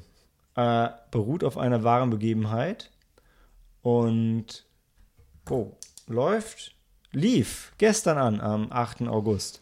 Also für euch dann wahrscheinlich vorgestern, denn ähm, heute kriege ich das Ding nicht mehr geschnitten. Ist von Chris Froggen, den ich nicht kenne, ist mit Leuten, die ich fast nicht kenne. Toll finde ich, der Hauptdarsteller ist der Typ, der in der ersten Szene von Rogue One erschossen wird. Das ist dieser, dieser Doppelagent, den. Ach, den der Christian, titulare Fisherman's Friend. Der titulare Fisherman's Friend war ah. in Rogue One, unserem liebsten neuen Star Wars-Film. Ich habe ihn nicht wiedererkannt. Ich hatte das Gefühl, habe es deshalb nachgeschaut. Ansonsten hätte ich es auch nicht gewusst. Aber, ähm, ja genau, und hier die, die Hauptdarstellerin war, ähm, war Kalik Abraxas in Jupiter Ascending und ich habe keine Ahnung, wer das in Jupiter Ascending war. Also ihr Gesicht kommt mir jedenfalls bekannt Die vor. Sieht super süß aus. Super ja. süß. Auch in dem Film super süß. Aber Sam, erzähl doch mal, ähm, worum geht's denn? Wer ist denn dieser, wer ist denn dieser Fisherman's Friend, außer dass er auch in Rogue One mitgespielt hat? Der Fisherman's Friend ist äh, einer von vier, die auf einen Junggesellenabschied irgendwo in ein abgelegenes Dorf am Strand in Cornwall landen und dort dann die äh, Fischer, sagt man das so auf Deutsch? Die, Ja. ja, ja, ich Fisch- glaube schon. Fisherman. Also, die sind jetzt Fischer. Ähm, Sie, ja. sieht, wie sie ein Konzert geben. Äh, und dann, ja, bringt er, äh, macht er mit denen einen Plattenvertrag und bringt sie groß raus. Alles eingebettet in das äh, Handlungskonzept von einer Romcom. Ich würde sagen, du hast jetzt aber, das ist aber eine Menge super spannende Feinheiten von der Geschichte ausgerissen, die, die seine, seine, seine, seine Produzentenfreunde, die, die verarschen ihn ja, die, tu, die tun ja nur so, als sollte er mit Ja, aber- machen und hauen dann ab und äh, Das alles, was ich rausgelassen Ja, ich habe, sind alles Tropes von Romcoms. Zu wenig Da- oder zu viele Romcoms, zu wenig gesagt. Da ist einer, der nicht reinpasst und unfreiwillig in die Situation gibt, also in äh, eine neue Gruppe von Menschen kommt und dann dort doch ein, äh, eine Connection macht mit jemand, Aber jetzt, wo du sagst, die sich ja. in eine Beziehung ausartet und dann gibt es auf der anderen Seite dann einen Konflikt, der doch gelöst wird und am Ende sind alle glücklich. Und dann kommen sie sich immer näher und dann gibt es kurz vor Schluss dann doch nochmal einen Genau. Bruch und dann aber klappt es doch wieder. Ganz überraschend. Ja, auf dem Höhepunkt von der Romanze und der musikalischen Karriere dieser Fisherman's Friends. Ja. Äh, nee, Fisherman Friends. Fisherman's, Fisherman's Friend. Ja, ja, Fisherman's Friend ist der Musikproduzent. Ja. Und dann die Gruppe Musiker sind ja Fisherman. Fisherman Friends. Ja, ja, ja, they are, actually. Ja. Ja, das Problem ist ähm, für mich die, die wahre Geschichte dahinter über diese ähm, Shanty-Sänger aus Cornwall, die dann einen, einen ähm, Plattenvertrag gekriegt haben, die ist eigentlich gar nicht so schlecht. Also die Jungs sind alle sympathisch und die Shanties klingen für Shanties ganz cool. Und die Geschichte ist ja auch witzig, dass die dann groß damit rausgekommen sind, weil in England passiert ja ab und zu mal so ein Quatsch. Und das ist aber wirklich nur die Tapete für die Geschichte, dass der Produzent sich in die Tochter von dem einen verliebt und die Tochter äh, auch schon eine Tochter hat und ganz tragisch ist, weil der erste Mann ein Arsch war und ihr Vater nie darüber hinweggekommen ist. Und der Vater ist natürlich einer der, der Fishermen und deshalb mag er ihn erst nicht. Und dann irgendwann schließt er ihn dann doch in sein Herz und dann wird er aber doch wieder übergangen und dann ist das alles ganz schlimm und gleichzeitig gibt es so, so ein bisschen diese Kritik an, an dem Unterschied zwischen den Städtern und den, dem, dem, den ehrlichen Leuten vom Land und ach ja, Ja. und hätte man einfach nur die Geschichte von den, ähm, äh, von den Musikern erzählt, dann hätte es echt so, ein, so eine sympathische dreieinhalb, vier Sterne Sache werden können. Also, aber Ich weiß nicht, ob an der Geschichte noch mehr dran war. die Kamera Also, hätte halt ich einfach die ganze Zeit. nicht. Ich hätte lieber 112 Minuten den Jungs beim Singen zugehört, als diesen Film zu schauen. Ich, der, der Film hat mich lange irgendwie, tatsächlich hat er mich lange noch äh, bei der Stange gehalten, weil ich fand die Frau super süß und ich fand die Tochter super süß.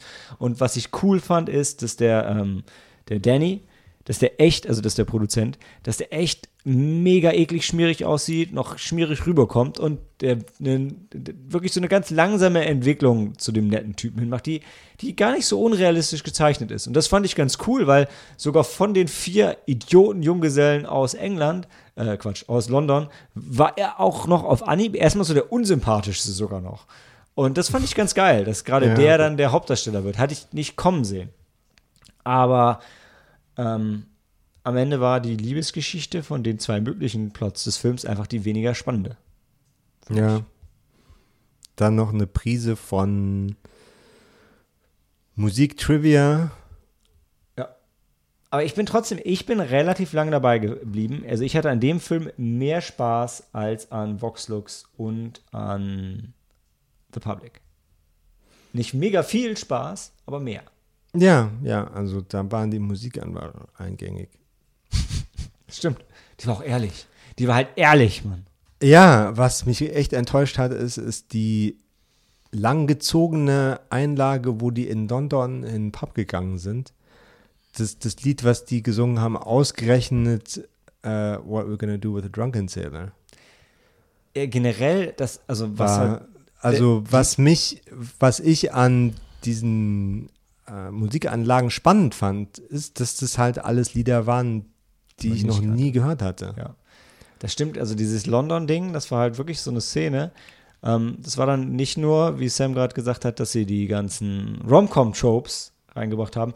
Da haben sie dann auch noch so einen klassischen äh, Underdog-Trope reingebracht, wo an dem Punkt kurz vor ihrem Durchbruch sie dann einfach lieber feiern gehen und Spaß haben und sich dann doch auch quasi anbiedern und halt so den von allen Shanties ist What Shall We Do, The Drunken Sailor wahrscheinlich das bekannteste und dann aber einfach Spaß in London haben. Ja. Und äh, ich meine, sie verkacken es dann deshalb nicht am nächsten Tag. Das ist wiederum dann der witzige Twist, weil sie einfach so gute Säufer sind, dass ihnen das überhaupt nichts ausmacht. aber trotzdem war es so ein bisschen so, ey, so ein bisschen mehr Originalität kann man auch so einem Film zumuten. Finde ich. Ja. Hätte man zumuten können. Also in den 112 Minuten sind irgendwo theoretisch eigentlich eine, ein, ein okayer Musikfilm und eine okaye Romcom drin. Zusammen sind sie aber weniger als ihre einzelnen Teile. Ja. Das ist, ähm, Weil du hast einen 40 Minuten Musikfilm und 80 Minuten Romcom. Das ist alles so ein bisschen zu aufgesetzt. Die Plotpunkte, die von der Rom-Com-Seite vorgeschrieben werden, sind ein bisschen befremdlich. Schön ist aber, dass das Herz der Stadt und der Gesellschaft der Pub ist.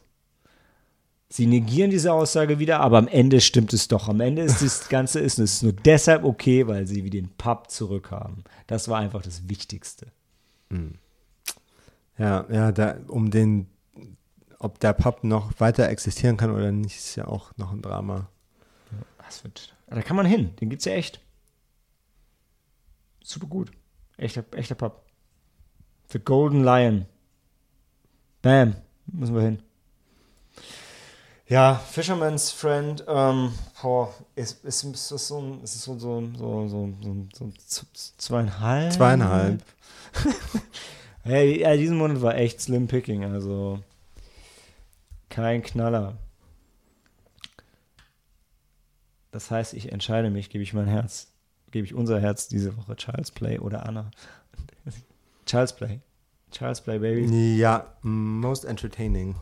Most entertaining und ja, furthest down our road. Also passt einfach eher in unseren Geschmack. Schönes Ding, Charles Play, ganz klar mein Highlight diesen Monat. Im Moment haben wir so ein, ähm, wir so eine Welle von okay bis langweiligen Dramen, oder? Ich meine, ich, ich wollte gerade mal schauen, was. Ja, die, wir sind jetzt schon eine Woche in, genau. Nach Fisherman's Friends kam jetzt Gloria Bell. Also diese The Public, Fisherman's Friend, Gloria Bell. Also nächste Woche, nächste Woche gerne mal wieder ein Genrefilm in der Sneak, würde ich behaupten. Ja, ich, Helena hatte doch schon äh, auf Hinlose Action gehofft. Gepocht. Ich hatte auch auf ich habe gesagt, ich hoffe, dass der ähm, Fast and Furious kommt. Hätte ich Bock drauf. Hobbs and Shaw. Das noch dümmere Spin-off einer sehr dummen Serie. Ja, ich weiß nicht, ich schaue so so einen laufenden Durchschnitt von Sneak-Filmen, die kommen. Da war jetzt ein, mit einem Natalie Portman-Film schon was dabei, was eher äh, Mehrwert hat sozusagen. Und Es dann kommt, es kommt einfach ähm, Da ist das Konto erstmal in roten Zahlen. Thor, Love and Thunder. Einfach so Jahre bevor er gedreht wurde. So wie Daniel sich irgendwie jahrelang Star Wars gewünscht hatte, lange bevor sie angefangen haben, den zu drehen. Erotic Fanfiction starring Chris Hemsworth and Natalie Portman. Chris Pine und. Okay, lassen wir das. Äh, ja, das war's mit Fisherman's Friend, aber gleich können wir noch über eine Genreperle sprechen, denn im Bonusfilm reden wir noch über The Thing.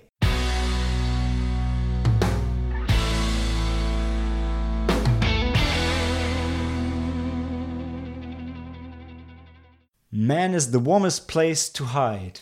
Und ja, passend zu The Thing wollten wir uns einen Whisky einschenken. Ich habe Sam gerade schon vorgewarnt, because for special times, make it Suntory time. Das ist der, der Hibiki 17, der äh, nach Lost in Translation zwischenzeitlich so, so beliebt war, ähm, dass es dann keinen mehr gab, weil der heißt 17, weil er 17 Jahre re- reifen muss und dann war halt irgendwann aus.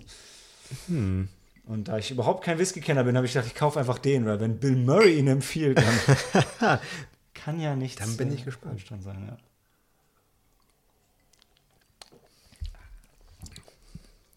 ja, es ist Whisky. Pur. wow. Ja. Oh. Das ist genau das, das was man sich an so einem warmen Sommerabend wünscht. Schön Whisky. Aber ich habe dir noch ein Wasser dazu gestellt. Ja, das ist sehr nett. Also, der ist jetzt im Nachhinein gar nicht so rauchig. Äh, der gefällt mir eigentlich. Ich würde auch sagen, das ist einer der, besseren Whiskys. Selbst importiert. Naja. Ähm, während, während, Sam noch den Whisky genießt, erzähle ich mal ein bisschen was über The Thing, wer es noch nicht kennt. Wir reden über ähm, die Version von ähm, John Carpenter, also nicht den 55er äh, The Thing und auch nicht den 2050er The Thing, sondern den. Aus unserem Jahrgang. Die, 82, oder? Den Whisky? Nein, den, der, der Film. Film. Ja, der Film ist unserem Jahr. Ja, genau. Sorry. Ja, natürlich. 82. Gutes Jahr. Gutes Jahr. Äh, einer der äh, Horrorklassiker schlechthin. Manche würden behaupten, der beste Horrorfilm überhaupt. Und er lief im Rahmen der Disharmonie im, erneut im Kino, wo Helen und ich den geschaut haben. Und das ist ähm, Teil von einer größeren Carpenter-Offensive, nicht nur von der Harmonie, sondern generell. Also es, äh, ich glaube, es kam aus England, dass ein Großteil der Carpenter-Filme nochmal ge aufwendig geremastert wurde und nochmal in die Kinos gebracht wurden. Ähm, jetzt hier in Frankfurt war es nur The Thing und The Fog, aber insgesamt sind es noch mehr und die gibt es auch alle jetzt neu auf Blu-ray und auf 4K Blu-ray mit ähm, echt ähm, schicken neuen Cover. Nicht, dass die alten Cover nicht schick wären, aber die neuen sind halt, passen jetzt alle wieder zusammen, also ähm, Escape from New York und, äh, und wie sie alle heißen. Aber ja, The Thing. Ähm, basiert auf der Kurzgeschichte Who Goes There und ähm, erzählt von einer Überwachungsstation in der Arktik, die ähm, irgendwann kommt plötzlich ein Wolf nein, Quatsch, ein Husky vorbei und wird von äh, zwei, ich meine, es waren Norweger sind es genau. Norweger verfolgen ihn und ähm, schießen auf ihn und dann gibt es eine kurze Schießerei. Die Norweger sterben, der Hund bleibt und ähm, dann gehen sie zu der, ähm, zu der Wetterstation von den, von den Norwegern und stellen fest, dass alle tot sind und die etwas im Eis gefunden haben. Ähm, das, was sie im Eis gefunden haben, stellt sich als Raumschiff heraus. Das sieht man auch tatsächlich beim Film hier, auch in so einer kurzen Intro-Sequenz, dass es abstürzt. Wobei man dann, glaube ich, später erfährt, ich weiß nicht, ob in diesem Film oder tatsächlich nur in dem ähm, 2015er Prequel, dass die Szene, wo es tatsächlich abgestürzt ist, eben schon, ich glaube, mehrere hundert Jahre sogar her ist, weil es auch schon sehr tief im Eis sitzt. Und dann geht es eigentlich darum, dass sich herausstellt, dass das Ding ähm, Organismen imitieren und äh, also replizieren und imitieren kann. Und es geht dann darum, in dieser Station vertraut niemand mehr seinem Gegenüber und äh, ultimativ versucht man, das Ding aufzuhalten, damit es nicht in die Zivilisation kommt, weil die Befürchtung ist, wenn es auf die menschliche Zivilisation treffen würde, würde es diese innerhalb von kürzester Zeit auslöschen.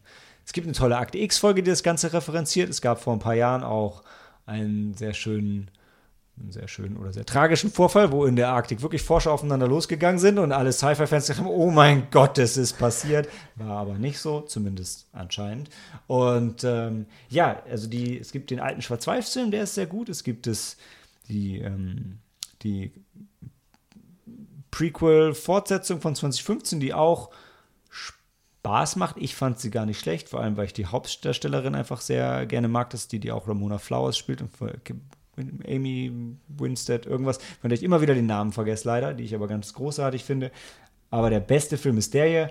Und warum ist er der beste Film? Weil Kurt Russell mitspielt und weil John Carpenter ihn gemacht hat und weil er damals rauskam und alle fanden ihn scheiße und es war sein, aber sein bester Film und es ist ihm das Herz gebrochen und, also oh. nicht äh, Kurt Russell, sondern John Carpenter. Ähm, und es ist einfach ein unglaublich fantastischer, spannender Horrorfilm mit gigantisch guten, handgemachten Splatter-Szenen auf. Mit animatronischen genau, genau. Monstern. Ja. Die ähm, größtenteils sehr realistisch und furchteinflößend aussehen. Wenn man es weiß und ihn jetzt in 4K guckt, naja, kann man sich an der einen oder anderen Stelle vorstellen, da hat jemand seine Hand von hinten Da war es keine Animatronik, sondern hatte die Hand in dem Hundekopf drin. Ja, gut, Animatronik oder ähm, genau. Aber Menschen. es ist ein wahnsinnig spannender Film. Ähm, Also, was mich beeindruckt hat, ist das schon eine Weile her, dass ich ihn gesehen habe, aber ich, äh, mir ist, glaube ich, nicht aufgefallen, dass irgendeine Figur in dem Film sich dumm verhält. Ja. Also, die versuchen echt ihr Bestes, irgendeine Lösung zu finden, eine äh, Methode, um herauszufinden, wer jetzt schon ersetzt wurde oder, oder wer noch echt ist. Ja. Und genau, und da, das ist halt so diese Schlüsselszene, auf die Sam gerade anspielt. Also es gibt halt eine Szene, wo sie dann an, wirklich so, äh, einen Test machen, wer echt ist und wer, wer nicht. Und das ist tatsächlich eine Szene, die ist in dem Schwarz-Weiß-Film und in dem Prequel so, ah, und hier ist sie einfach großartig. Und ähm, da ist mein, mein, mein Lieblingskleinstes bisschen äh, Trivia, was zu dem Film gerne loswerden will, weil das der, ich glaube, der Kameramann irgendwann letztens ausgeplaudert hat. Tatsächlich in der Szene sieht man bei allen, die Menschen sind, so einen leichten Schimmer in den Augen, weil sie wirklich extra noch ein Licht hinter die Kamera gehalten haben. Und bei denen, die keine Menschen mehr sind, nicht.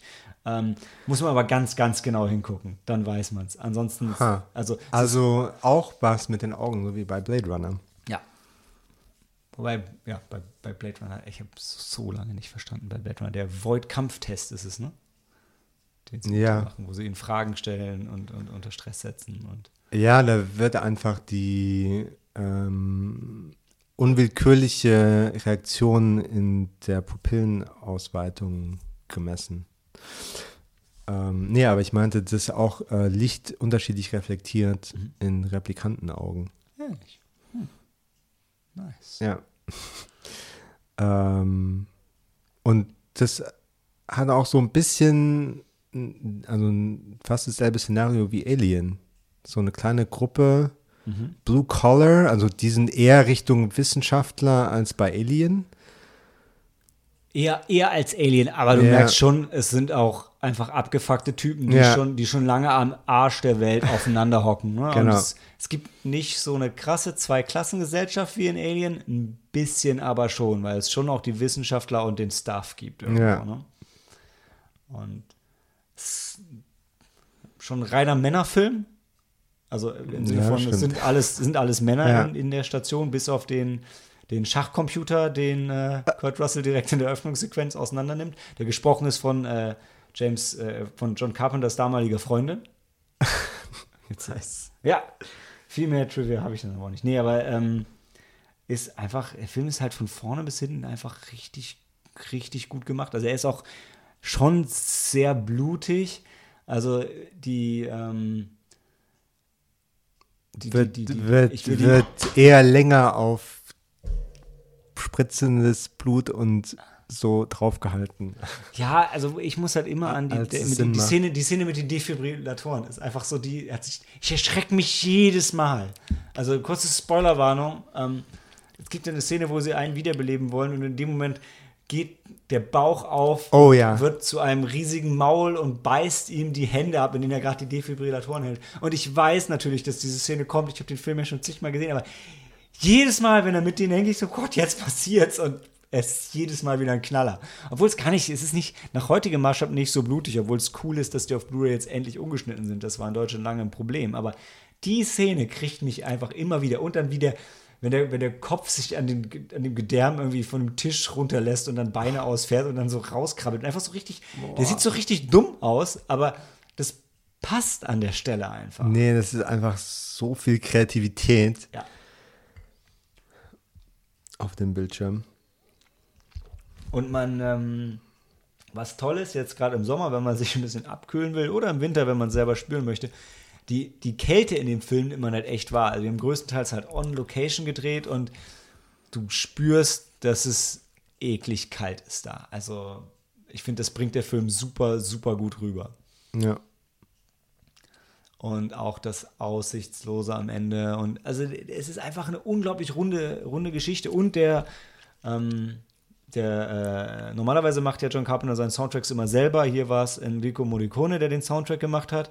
Versatzstücke davon haben ja dann den Soundtrack von ähm, The Hateful Eight gebildet. Also Sachen, die hier nicht verwendet wurde, gibt es da. und der Soundtrack unglaublich gut. Und es war wirklich bei The Hateful Eight so ein Problem für mich. Da gibt es diese Szene, wo ähm, sie draußen durch den Schnee zur Toilette gehen und diese Metallstäbe in den Boden rammen, einfach um den Weg wieder zurückzufinden. Und da läuft auch so ruhig der Enrico Morricone Soundtrack, der sich so hart nach The Thing anhört. Und ich habe in der Szene bei Hateful Eight konnte ich ganz so denken, ey, gleich, gleich kommt das Ding um die Ecke. gleich kommt es, ich, ich habe so diesen Vibe drin gehabt, weil es war halt auch wieder Schnee, düster draußen. Es hat so gepasst. Tarantino ist halt schon ein Genie, was das angeht. Und auch hier, also John Carpenter's Soundtracks, ich finde sie ja immer geil ähm, das Halloween-Thema ähm, und das Thema Escape from New York und so, die sind natürlich alle unvergessen. Aber The Thing, also weil, weil am Ende kann man sagen, mag man diesen Synthie-Pop oder nicht, ist ja auch immer so ein bisschen so ein Ding. Aber der Soundtrack von The Thing ist schon wirklich richtig zeitlos. Also das ein Glück, dass ich das noch erwähnt habe, sonst das hätte ich mir nicht verzeihen können. Jetzt, wo ich drüber nachdenke, zum Stichwort zeitlos, fällt mir auf, dass das doch sogar ein Zeit, eine kleine zeitgemäße Message hat, weil das ja äh, ein Parasit, sagen wir so, ein äh, tödlicher Erreger, der aus dem Eis kommt. Und ähm, es gibt doch schon so ein paar Fälle, wo schmelzen, schmelzende Tundra, dann irgendwelche ganz alten Viren wieder freisetzt, die äh, dann. Auf die wir nicht mehr klarkommen, oder? Ja, genau. Ja. Das ist witzig, die Akte X-Folge greift das halt aus, mit, auf mit so Würmern im Eis. Ich weiß gar nicht, ob die überhaupt außerirdischen Ursprungs war, wo einfach der, die, der Aussage auch war so, boah, die kommen jetzt nach oben wegen der, äh, wegen der Polschmelze und das könnte uns zum Verhängnis werden. Und ja, das stimmt. Also bei The Thing, natürlich kommt die Bedrohung von außen und ist eigentlich nicht unsere Schuld, aber genau wie du sagst, ja. Könnte auch im Eis, ähm, tief im Eis äh, bleiben und äh, nicht rausgeschmolzen ja. werden, ja. So, vielleicht ist es bald keine Science Fiction mehr. Ja. Und auch mit dem tollen offenen Ende. Ne? Also am Ende sitzen ja ähm, McReady, der Kurt Russell-Charakter, und boah, ich bin mir ist nicht sicher. Ist es Keith Davids? Der, genau, Childs, der, der, der Farbige. Ne? Die, sitzen am, die sitzen am Ende da und sagen beide, hey, keine Ahnung, ob du ein Mensch bist oder nicht. Ja. Guess we'll find out. ja. Real soon weil das ganze, die ganze Basis halt dann schon gesprengt ist und sie wissen, ey, jetzt gerade ist noch richtig warm, aber das bleibt. Ja, und so als Zuschauer hast du halt das Gefühl, dass Kurt Russell so den Haupt, äh, die, die Hauptfigur spielt. Ja. Und dann, ich weiß nicht, also ich war mir relativ sicher, dass er es nicht ist. Ja, ich auch. Aber bei dem anderen wusste man es nicht. Weil er war ja zwischenzeitlich weg bei dem Showdown und ja. deshalb, also. Das ist vielleicht die einzige Kritik, dass halt der, der wichtigste Schauspieler dann dadurch, dass es der wichtigste Schauspieler ist, dass man dann was in die Rolle, in den Film rein interpretiert. Interpretiert, was vielleicht nicht da ist, ne? Das stimmt natürlich. Was bei, was bei Alien, also ich hätte das wäre ein Film gewesen, den ich gerne geschaut hätte, als er rauskam, weil da war Sigourney Weaver ja noch kein Filmstar. Mhm. ja, klar. Und das war echt, das war dann der unwahrscheinliche oder die, die unwahrscheinliche Überlebende aus ja. der Gruppe. Und ja auch nicht lange Zeit im Film nicht der Sympathieträger. Ne? Also, ja. weil die ja die andere nicht reinlassen wollte durch die Sicherheitsschleuse mhm. und so. Ja. Ne? Ähm, waren wir leider dann zu spät für, weil als ich Alien geguckt habe, war, hatte ich vorher, erstens hatte ich vorher Aliens schon gesehen und äh, Alien 3 war, glaube ich, auch schon draußen. Da war keine Frage, ob Sigourney Weaver ja. überlebt oder nicht. ähm, nee, äh, stimmt, ist, ist, ein, ist ein valider Punkt mit, mit Kurt Russell. Wobei, äh, dann haben wir es vielleicht für die jungen Schauspieler von heute versaut, weil die wüssten eigentlich nicht mehr, dass Kurt Russell so ein Star war, unbedingt. Ich glaube, heute könntest du den gucken und Stimmt, ja. Also vielleicht können unsere Enkel Den Ur- können, die können die wieder unbedarft gucken. genau. außer, wenn wir, außer wenn sie vorher mit uns geredet haben und wir über Ja. 80er-Jahre-Filme geschwärmt haben, dann sind sie relativ schnell versaut. Ja. Ich werde bei meiner Tochter darauf achten, Sam. Ich werde werd nichts von Kurt Russell erwähnen, bis ich mit ihr mit 15 The Thing schaue. Länger kann ich nicht warten. Länger kann ich nicht warten. Das Das sind, ist ein Deal. das sind noch 15 Jahre. Das ist genug. Nee, aber war die der Punkt. Das stimmt, das stimmt. Das, ist, das kann man ihm vielleicht ein bisschen allem, weil er war damals schon so der John Carpenter Go-To-Schauspieler. Ähm, das stimmt. Ja, aber da kommt man oft nicht drum herum, genauso wie Sean Bean meistens stirbt. Ja. Ein bitteres Schicksal für ihn, ja. Gibt es noch was, was man unbedingt zu Thing sagen muss? Er ist gut, guckt ihn euch an. Wenn ihr einen John Carpenter-Film seht, schaut den. Wenn ihr zwei John Carpenter-Filme schaut, was sagst du, Sam? Was ist der zweite? Ich kenne mich mit John Carpenter-Filmen nicht gut genug aus. Ich bin ein großer Fan von The Fog. They Live. They Live ist gut. Big Trouble in Little China. No, sagt mir nichts. Da kommt ja auch ein Remake jetzt. Oder ja, oder vielleicht Halloween. Ist ja auch noch so ein, so ein, so ein Film, der relativ bekannt ist. Ähm, hat John Carpenter nicht auch was mit Viggo Mortensen gedreht? Ehrlich? Okay. Na gut. Also nicht nur Horrorfilme, will ich damit sagen. Vielleicht gibt es auch eine Empfehlung aus dem. Nicht-Horrorfilm-Bereich. Ja gut, also Moment, also äh, Big Trouble in Little China ist eine Komödie. Okay. Ähm, ja, Prince of Darkness ist noch großartig. Würde ich auch unbedingt empfehlen, ja. Halloween, ja, da kommen jetzt auch noch zwei Halloween-Filme.